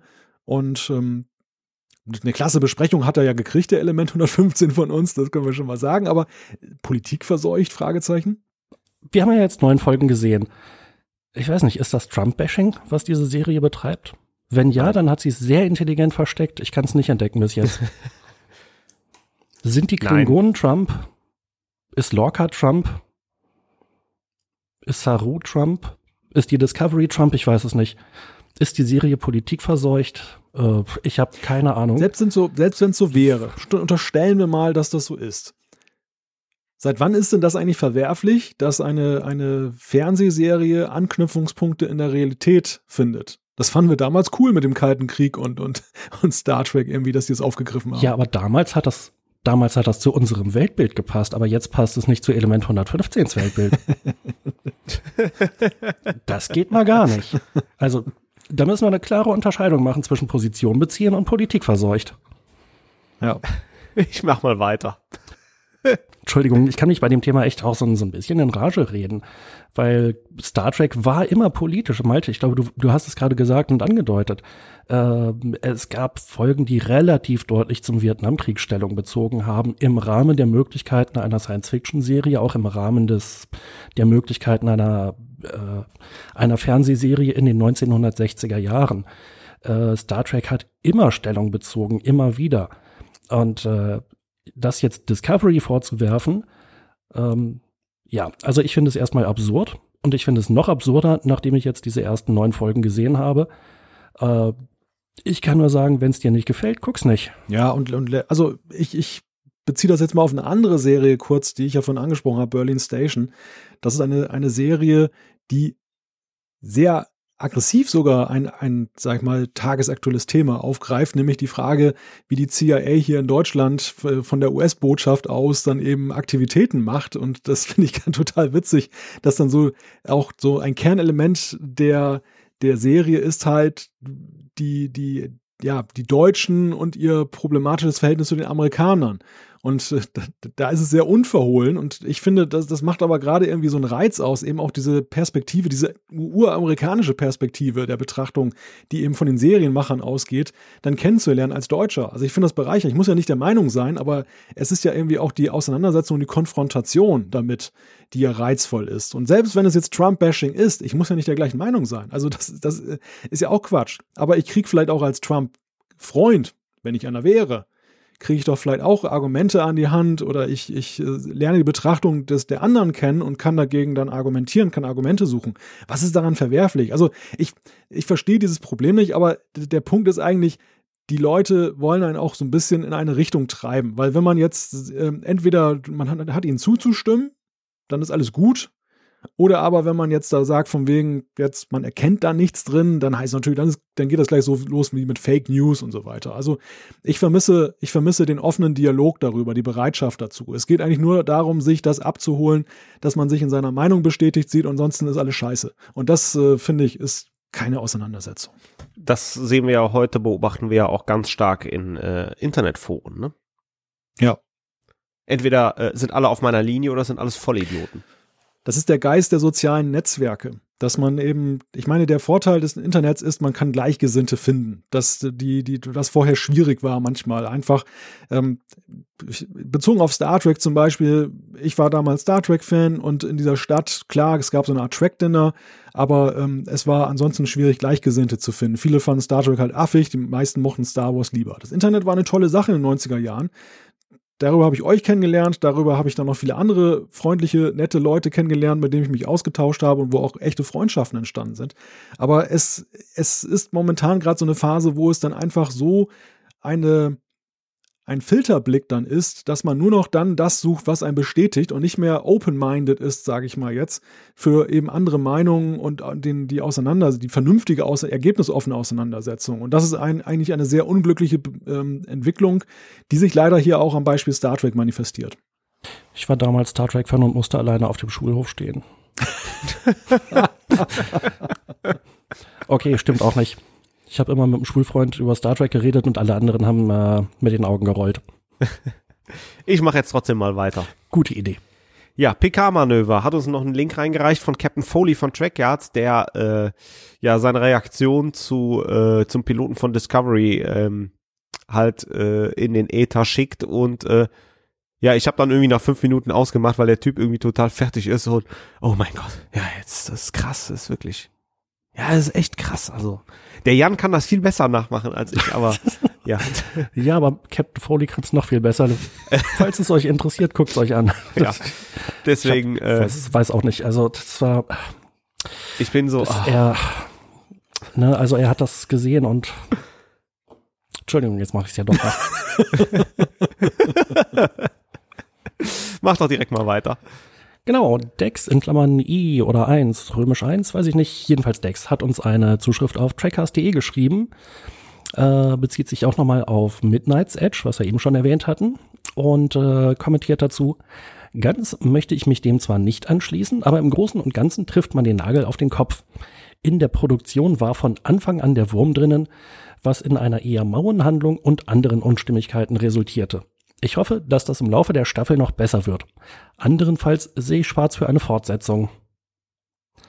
Äh, das ist ja jetzt retrospektiv auch wieder sehr interessant. Midnight's Edge hatte nämlich unter anderem gesagt, dass Nicholas Meyer, der Regisseur der Filme 2 und 6, unter anderem äh, und auch Mitproduzent bei Discovery, dass der an einer eigenen Serie arbeitet, quasi parallel zu Discovery. Und das klang also kurz bevor Discovery angelaufen ist und kurz nach dem Pilotfilm so, dass die Serie jetzt praktisch schon dem Untergang geweiht wäre. Und also alles schlecht und Netflix hat hier offensichtlich einen schlechten Deal gemacht. Äh, in der Zwischenzeit wurde bekannt gegeben, eine zweite Staffel ist beauftragt und soll, ich glaube, im Oktober 2018 anlaufen. Nagelt mich nicht auf das Datum fest, kann sein, dass ich das gerade falsch in Erinnerung habe. Insofern, ja, Midnight's Edge klang am Anfang für mich so, als sollte man das ernst nehmen. Inzwischen klingt es für mich so, als hätten sie einen guten Moment gefunden, um Dinge zu sagen, die sie auch nicht so genau wussten. Vielleicht tue ich dem Kanal da jetzt auch Unrecht, aber ja. Auf jeden Fall trotzdem danke für die Zuschrift und weiter geht's mit Malte. Ja, guckt euch einfach an. Wir geben ja den Link auch über die Show Notes weiter. Jeder möge sich da seine Meinung bilden. Von Warfaktor kommt eine Frage, die ausnahmsweise mal relativ einfach zu beantworten ist. Ähm, er schreibt, ihr habt bisher schon Star Trek Into Darkness und Star Trek Beyond besprochen. Habt ihr auch vor, den ersten Star Trek-Film von J.J. Abrams, also Star Trek aus dem Jahre 2009, zu besprechen? Die Antwort ist ja. also wir, wir, sind da so ein bisschen... Nein. Echt? Oh, Scheiße. hey! Oh, muss ich mir den nochmal angucken? Ja, wir, wir haben sowieso noch einen Höllenritt vor uns, Jan. Also wir müssen ja einerseits Nemesis noch besprechen. Und, und es wird immer beschissen. Dann müssen wir den ersten Star Trek-Film von Abrams besprechen. Das wären, das wären harte Zeiten, aber ähm, wir, wir, sind, wir sind da ja so ein bisschen in einem zeitlichen Paradoxon gelandet, weil wir ähm, durch die Gegenwart dann halt die späteren Filme dann vorgezogen haben und gleichzeitig dann eben von hinten das Feld aufgerückt haben. Und irgendwann muss da mal so der Lückenschluss erfolgen. Vor allen Dingen, wir, wir treffen uns in der Scheiße. Egal von welchen Seiten wir kommen. Das ist, das ist so das verbindende Element des Trackcasts. Irgendwann geht es hier den Bach runter. Ne? Die gute Nachricht ist, dass wir aber auch noch die zweite Hälfte der ersten Staffel TOS vor uns haben. Wo Malte sich auch drauf freut. Wir haben auch noch einen ganzen Schwung voller DS9 und Voyager vor uns. Ja, darauf freue ich mich wiederum. Ich meine, das, das ist ein Highlight. Ich freue mich auf jeden Trackcast mit euch. Ich freue mich auf den nächsten Kommentar von Mugi. Ja, den kann man nämlich überspringen. Weiter, macht Jan. das haben wir nämlich tatsächlich letztes Mal schon besprochen. Äh, Thomas hat uns eine lange E-Mail geschrieben. Thomas ist äh, auch ein großer Fan von Discovery und äh, schreibt unter anderem. Ich war extrem überrascht, dass die meisten professionellen Kritiker so viel Potenzial in der neuen Serie sehen, teilweise sogar begeistert waren. Ich habe mir die ersten zwei Folgen angesehen und habe ehrlich gesagt geschwankt zwischen Entsetzen und Langeweile. Am Anfang ging das schon los mit dem Sternenflotten-Logo im Sand. Na, schreibt Thomas noch einiges zu. Und dann schreibt er natürlich auch, und dann die Klingonen. Äh, ich glaube, ich brauche nicht genau ausführen, was er schreibt. Äh, noch die Gerichtsverhandlung am Ende der zweiten Folge. Das hatte mehr was von einem kardassianischen Gericht. Schließlich noch die Geschichte in der Arrestzelle. Optisch wieder nett gemacht, aber Michael muss den Computer per Logik davon überzeugen, sie freizulassen. Und äh, am Ende der durchaus langen E-Mail schreibt Thomas noch, ich würde mich freuen, eure Meinung zu hören, vielleicht auch zu The Orville. Es ist nicht offiziell Star Trek, aber meiner Ansicht nach das, was dem heute am nächsten kommt, mit ein bisschen und manchmal ein bisschen mehr ironischer Distanz. Ja, ich sehe schon, was äh, Discovery angeht, äh, werden wir und Thomas vielleicht nicht mehr einer komplett einer Meinung sein. Orville habe ich noch nicht gesehen. Ich habe viel Gutes, einiges Mäßiges drüber gehört. Ich würde mich freuen, wenn es das irgendwann demnächst hier auch zu sehen gäbe. Also ich muss hier kurz widersprechen, ähm, was nicht Freunde angeht. Mag sein jetzt in der, Be in der Bewertung insgesamt, aber die, da, diese Zuschrift hat uns ja erreicht vor der letzten Folge. Und in der letzten Folge haben wir über den Pilotfilm gesprochen. Also Thomas skizziert ja hier eigentlich ganz gut den Verlauf unserer Diskussion. Auch in diesen Punkten haben wir uns entlang gehangelt. Okay, ja, da hast du ja auch durchaus kontrovers dann darüber diskutiert. Also ich glaube, klar, in der Gesamtbewertung mag es Unterschiede geben, aber so grundsätzlich, die, uns sind, wir hatten die gleichen Auffälligkeiten diskutiert. Okay, da gebe ich dir recht, das stimmt. Und ich glaube, auch Malte hat eine E-Mail-Zuschrift. Oh ja, Michael hat geschrieben über E-Mail. Ähm, ich hatte vor, vor, meine ebenfalls Star Trek begeisterte Freundin mit einem Ausflug in das Filmweltcenter von Martin Netter zu überraschen. Auf der Homepage und auf einer Rückfrage kostet eine Führung dort 100 Euro pro Person. In einer Gruppe dann sogar noch zuzüglich 10 Euro pro Person. Meine Frage an euch und gegebenenfalls an die anderen Hörer eures Podcasts 200 Euro plus Anreise für zwei Personen für eine Führung, ohne die Möglichkeit, allein durch die Ausstellung gehen zu können und somit zeitlich auch nicht flexibel zu sein. Halte ich für eine Menge Geld, lohnt es sich dennoch. In Blackpool in England findet dieses Jahr ebenfalls eine Star Trek-Ausstellung statt. Flüge, Transfer und Eintritt kosten dann 150 Euro pro Person. Dafür aber mit entsprechendem Umfang der dortigen Ausstellung und einer coolen Reise. Insbesondere mit diesem Vergleich frage ich mich ernsthaft, wie die Kosten für das Filmweltcenter gerechtfertigt sein können, lasse mich aber auch gerne überzeugen. Das würde ich mal sagen, ist ein Aufruf, den wir an unsere Hörerinnen und Hörer weitergeben. Und einer meldet sich gerade. Ja, ich habe von so ziemlich den besten Kollegen der Welt nämlich einen Besuch bei Martin Netters Filmweltcenter zum Geburtstag geschenkt bekommen, aber noch nicht oh. eingelöst. äh, wir wollen auf jeden Fall zusammen hinfahren. Und äh, soweit ich weiß, gilt also dieses 100 Euro quasi pro Gruppe.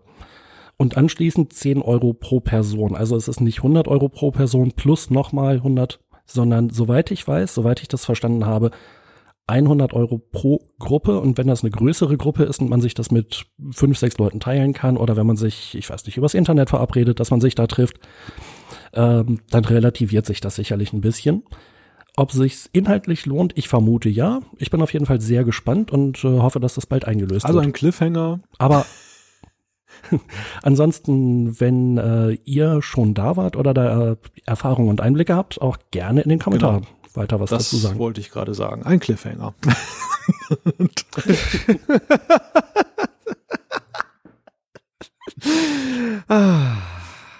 ja, Dominik hat uns eine schöne E-Mail geschrieben. Äh, warum erwähne ich das äh, nochmal gesondert hier? Ähm, Dominik, Dominik gehört zu denen, wie er in seiner E-Mail schreibt, äh, die alle Trackcast-Folgen gehört haben und uns da nochmal loben möchten. Ich finde das ja immer wieder faszinierend. Ähm, die, die dann von Anfang bis Ende uns da durchhören und äh, danke dafür und auch danke für die warmen Worte. Jetzt wird's aber ganz interessant, denn Dominik hat sich Anfang des Jahres über williamshatner.com in seinem Fanclub für einmalig 30 Dollar angemeldet.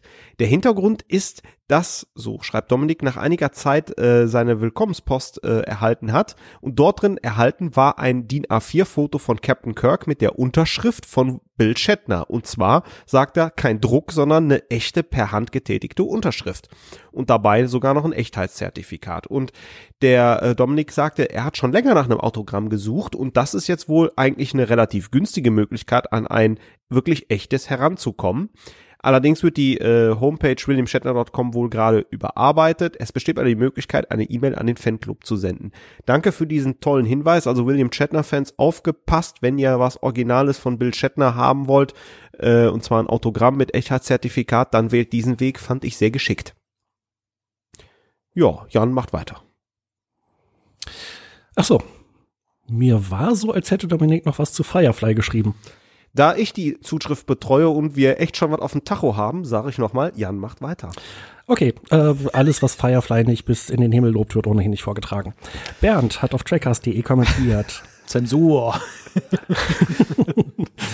ja, und ich bin der oberste Zensor. Gut, dass immer in meinen, in meinen Zuschriften wieder rumgefuhrwerkt wird. Ja, siehst du mal, hätte, hättest du vorgetragen, wären wir schon lange durch. Äh, ja, wer insistiert denn hier die ganze Zeit? Ja, ich gebe es ja zu. Bernd hat uns auf trackcast.de einen Beitrag geschrieben und äh, fragt uns, habt ihr eigentlich nach der zweiten Discovery-Folge die Talkshow-Aufarbeitung gesehen? Und wenn ja, wie fandet ihr sie? Äh, das nannte sich After Track. Äh, ich habe reingeguckt. Hm. Mir hat's nicht so gut gefallen. Ich fand, der Erkenntnisgewinn hielt sich in Grenzen. Ich finde es trotzdem großartig, dass Netflix das anbietet. Äh, Malte, Thorsten, habt ihr es gesehen? Ja, After, der Name ist Programm. Ja. äh, ich habe es ein paar Mal gesehen und ich muss sagen, das ist ja furchtbar. Äh, ich halte es da wie, ich glaube, das war der Stefan Topo, der würde den Moderator am liebsten durch die nächste Luftschleuse schicken. Ja, es ist, es ist so, die Moderation ist total überzeichnet, finde ich. Das, das macht es irgendwie so ein bisschen schwer konsumierbar. Äh, an, Selbst im Vergleich zum Trackcast. genau, genau, ja, die, ja, ja, Ja, ja. das sowieso. Jawohl, und wieder ein klasse Statement von dir. Echt spitze. Ich sag, ich bin jetzt schon begeistert.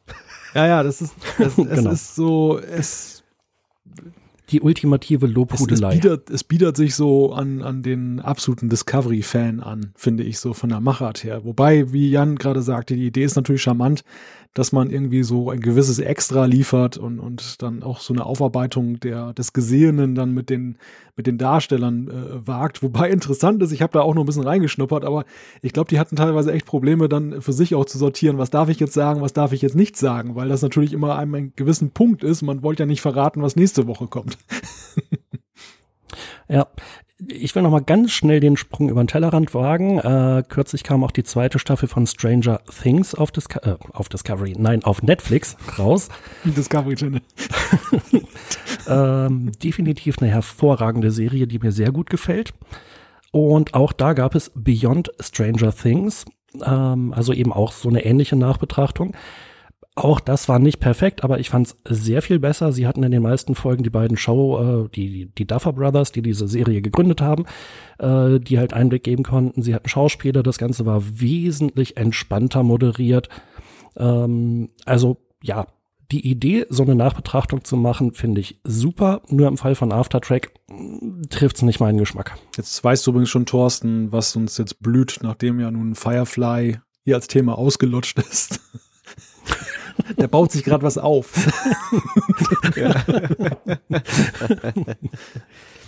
In diesem Zusammenhang äh, würde ich gerne einen Vorschlag zu einer neuen Rubrik hier am Ende des Feedbacks noch machen. Oh, ich bin gespannt. Und zwar die lustigsten Namen aus dem Feedback. präsentiert von Thorsten. Auf Platz Nummer drei Picard-Manöver. Auf Platz Nummer zwei eine Plaudertasche wie Morn. Und auf Platz Nummer eins mein absoluter Liebling, Parisa Squares Champion. Sehr schön. Nicht schlecht. Gefunden in 156 Kommentaren zu unserer letzten Sendung. Ja, da sage ich mal Respekt. Ja. Auf jeden Fall ein sehr schönes Spiel. ja. Übrigens auch eine gut gehörte Folge. Ja, Also es lohnt, es lohnt sich durchaus manchmal längere Pausen zwischen den Folgen zu machen. Ja, ich muss, ich muss gestehen, ich habe es mir auch zweimal angehört. Es relativiert auch so ein bisschen die Drohung Einzelner, sie würden uns nicht mehr hören, wenn wir nicht das tun, was sie wollen. wir haben genug Hörer, es kommt nicht mehr auf den Einzelnen an. Hier, hier wiegt das Wohl vieler endlich mal schwerer als Genau. mit diesem klasse Star Trek 2 Zitat. Zwei oder was? Drei? Einzelnen. Äh, zwei, ja. oder? Zwei, am Ende. Vulkanier Gruß an der Scheibe. War das? Nee, das Ich war es, war das im dritten? Ich war es und werde es immer sein. Immer dein Ach nee, Freund. nee, Moment. Das war Nee, auf Vulkan am Ende vom dritten, als Spock wieder Spock ist. ja, aber er sagt doch, äh, als der in die Kammer geht, erklärt er ihm doch, er nippelt jetzt ab, weil da. Nee, jetzt bin Ja, ich drei, drei begann doch auf dem Planeten. Das war doch mit dem, mit der Kamerafahrt da durch das Gebüsch. Nee, ich glaube, Thorsten hat wirklich recht.